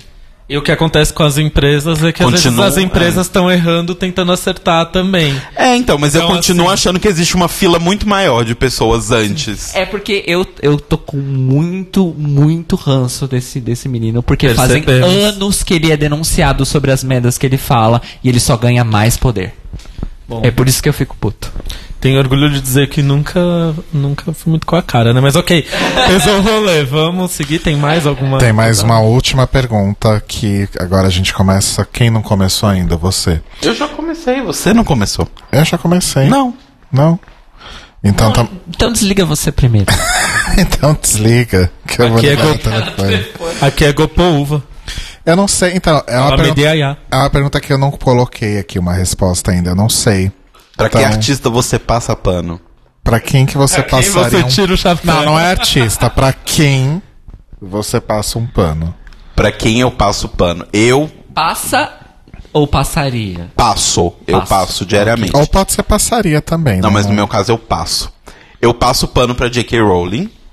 Não só porque eu sou fã de Harry Potter, mas porque eu acho que ela é um grande exemplo de uma pessoa que errou tentando ajudar e até hoje é crucificada por conta disso o tempo inteiro. Virou meme, virou um monte de coisa. E assim, ela poderia devolver isso sendo tão grossa e escrota quanto as pessoas são com ela, mas não. Ela continua fazendo a parte dela, sabe? Então, e assim, tudo isso porque, nossa, ela é um monstro, ela quer ganhar dinheiro. Enfim, então eu passo pano sim com muito gosto e lambo o pano depois. Nossa, mas. É, então acho que eu já sei pra quem eu passaria também. Pra quem eu passo, na verdade. Que é mais um daqueles casos de pessoas que Oi, tudo bem? Vou colocar o celular no silencioso. É. Mais um daqueles casos de pessoas que. Tá tendo uma série de condutas problemáticas, mas que a gente precisa reconhecer um passado aí muito importante e talvez até algumas coisas que esteja fazendo atualmente, que é a nossa querida amiga RuPaul. Sim, um pano que passamos aqui todo dia, basicamente. Vocês passam pano toda semana gravando podcast cobrindo o programa dela. Exato. Em que a gente desce a lenha nela. Então é, um- Exato. é uma passada de pano de Nós shredder. estamos passando pano. Exato. Você, Victor. Tá certo, é uma boa passada de pano. Eu passo pano, entrando nesse universo de RuPaul, eu passo pano pra Shangela. Ah, Que eu acho que ela errou com o, com o lance do bodysuit lá que ela usou, etc. Foi horrível, não teve graça nenhuma. Foi antiquado, foi coisa do século passado. Mas por outro lado, ela tá aí levando a comunidade pro Oscar. Então Exato. ela merece uma passada de pano porque, enfim. Acho Os que serviços prestados, é, ela pelos ganha esse serviços pano. prestados à comunidade, ela ganha uma passada de pano. E fora da comunidade eu passo pano, sei lá, tipo, pra Demi Lovato. Que eu acho que também é muito atacada, já falou bastante merda, mas vocês não sabem o que ela passou. Exato. Vocês não sabem o que a Demi passou. Cairo, Tá passando, Você inclusive. já falou, o Cairo. Cairo não passa pano, gente. Próximo. Enquanto o Cairo pensa, o Gui Gonçalves falou que passa pano pra Avril Lavigne. Porque tá todo mundo falando mal do último álbum dela. E ela teve, ela teve uma, uma doença de Lyme, né, coitada? Um E ela morreu e foi substituída. carrapato mo- mordeu ela. E outra coisa que o Gui só esqueceu de falar é que talvez ele seja o maior fã vivo de Avril Lavigne, né? Então. Olha, conheço alguns outros, viu? Por incrível que pareça. Agora, eu, eu, pra quem que eu passo pano? Eu realmente não, não sei identificar. Olha lá, viu? É porque o Telo falou que sim. Você passa pano pra. Eu não vou citar nomes, mas pra várias pessoas Pra que Bjork. temos aí na Ah, noite de São Paulo e pessoas do rolê que a gente sabe que não são pessoas tão legais. Eu, eu, Eu quero não- quem é real. eu Eu não vou citar nomes. É, não Mas a pode. gente tá citando nomes. A gente pode falar depois Você em off? sabe- A gente pode falar depois em off. Eu só sei que você falou. Eu não lembro exatamente o que você falou e pra quem você passou esse pano, mas você passou o pano. Em algum momento. Did you not or did you Did not? not come for me.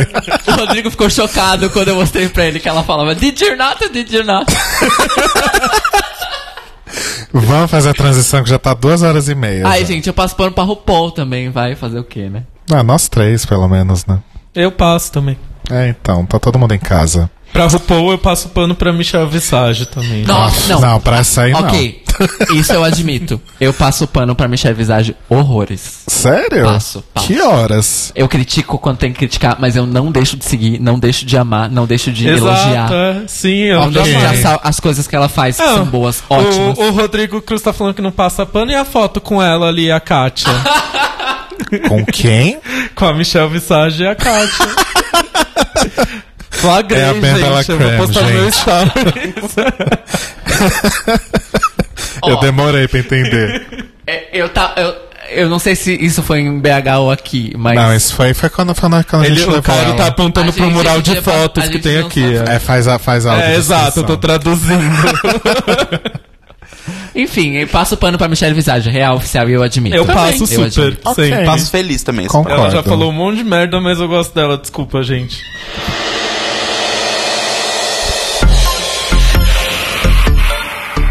Olha, eu achei que essa pauta não ia render. Estamos aqui quase três horas falando Pois é. né, Exato. sobre o tema. Daria Ainda pra falar mais umas duas daria pra horas. falar mais umas duas horas, com certeza. Mas eu acho que a gente arrasou. Vitor, brigadíssimo Ah, eu que agradeço. pela sua presença aqui nos Eu que agradeço a estúdios. confiança e a paciência. Obrigado por sair de casa num sábado frio. Caralho. Podia estar lendo um livro em casa, mas. Podia estar eu penso- maratonando Stranger Things. Coisa que a gente precisa fazer também. Mas é isso. Não sei que hora também. A difícil agenda de quem assiste séries, né, gente? Vamos lá. Ah, é muito difícil, barra. né? Dá mais um programa isso, hein? Força guerreira. A gente tá, eu e o Telo estamos terminando de assistir Drácula Season 2, porque a Season 3 vem aí. Por que, que você fez Vocês isso? não me avisam? Não, a gente tá Mas a gente assistindo não porque vai a gente cobrir queria agora, assistir. a gente vai assistir porque a gente quer. Ok, eu já, eu já, já fiquei tensa.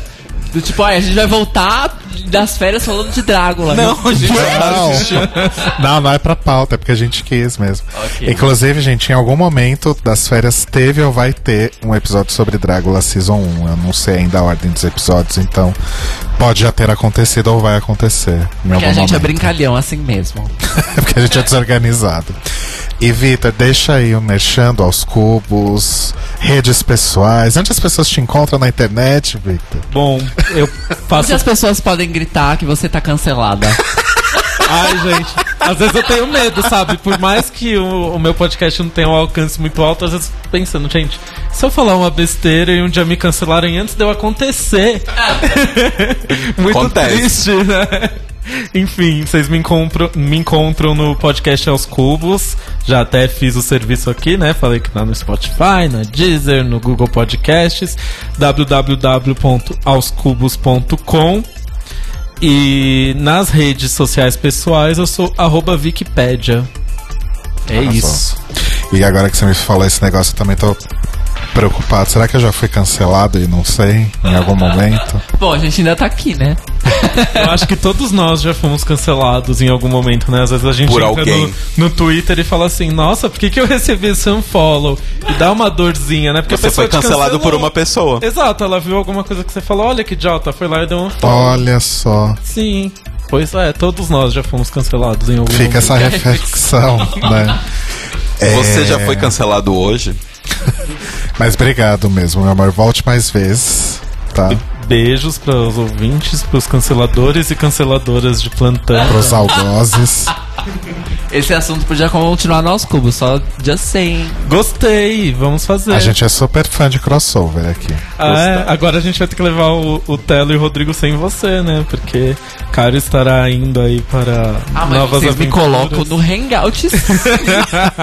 A gente fica. "Shh, Ai, tá caindo. shh."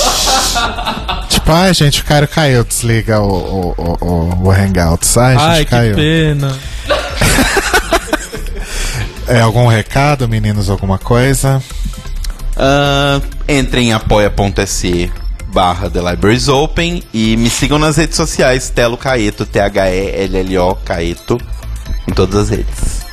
Caio Braga. Arroba Caio Braga em todas as redes e escutem as minhas músicas no Spotify e congêneres, porque é, é pra ter saído no dia 14 de julho o meu último single, Ansiedade, então escutem Day Plays e tudo mais. Não é o último single, é single mais recente. É, o single mais recente, Ansiedade, que saiu no 14 de julho ou vai sair, né? Não sei. É, depende de quando esse episódio for ao ar. Exato. Wibbly Wobbly. Não, mas esse episódio vai ao ar com certeza depois que você lança. Não- na verdade, eu não sei. Bom, É, É. Wibbly Wobbly. ouçam lá a Ansiedade por Cairo Braga. Me achem nas redes, arroba Leite Cruz, L-E-I-T-C-R-U-Z. É. Acho que as Beijos, pessoas sabem escrever leite cru. beijos pro Gui, que esteve aqui Beijos, acompanhando Gui. a gente na live. Beijos, Gui, porque o Gui também ouviu aos cubos, é, um verdade. ouvinte. na live exclusiva para apoiadores desta gravação deste sábado frio. E a gente volta então na próxima segunda, não ao vivo, com mais um The Libraries Open gravado. Mas talvez seja ao vivo. Mas talvez seja ao não, vivo. não vai Esse eu sei que não, não é antes da volta. Ih! Beijos! Uau! Ai, que zona. Que bagunça.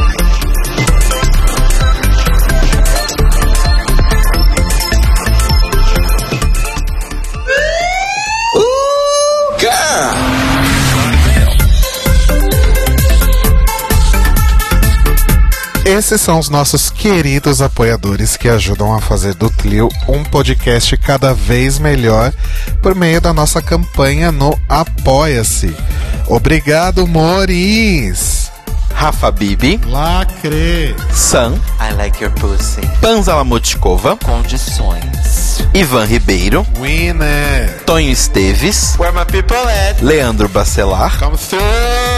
Tiago Querentino, Thank you. Fúvio Balsalobre, Sérgio Araújo, Maravilhosa. Thaís Alves, Hilarious! Fred Pavão, Lucas Romeiro, E o quê? Gui Gonçalves, She's beautiful. Mia Brandão, Dá o anjo pra ela. Jean Prado, Come on, Ned! Clayton Cris Cris, You're perfect.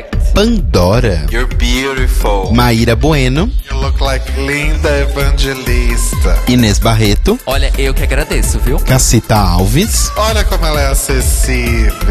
Bia Souza, Close nas joias. Arnaldo Júnior, Chantei, you stay. Valde, Chambray, you stay. Manuel Carneiro, É choque de monstro, querida. Letícia Ferreira, Uplands. Mário Bezerra, You earn everything. Vitor Vilaverde, Thank you, Miss Vendi. Arthur Mois, Arrasou, viado. Raboni Santos, They eat her up. Marcos Vinícius Vieira. Nossa, pisa menos. Edgar Torres. You better work. E se você quer ouvir o seu nome no final de todos os nossos episódios, vai lá em apoia.se barra The Libraries Open.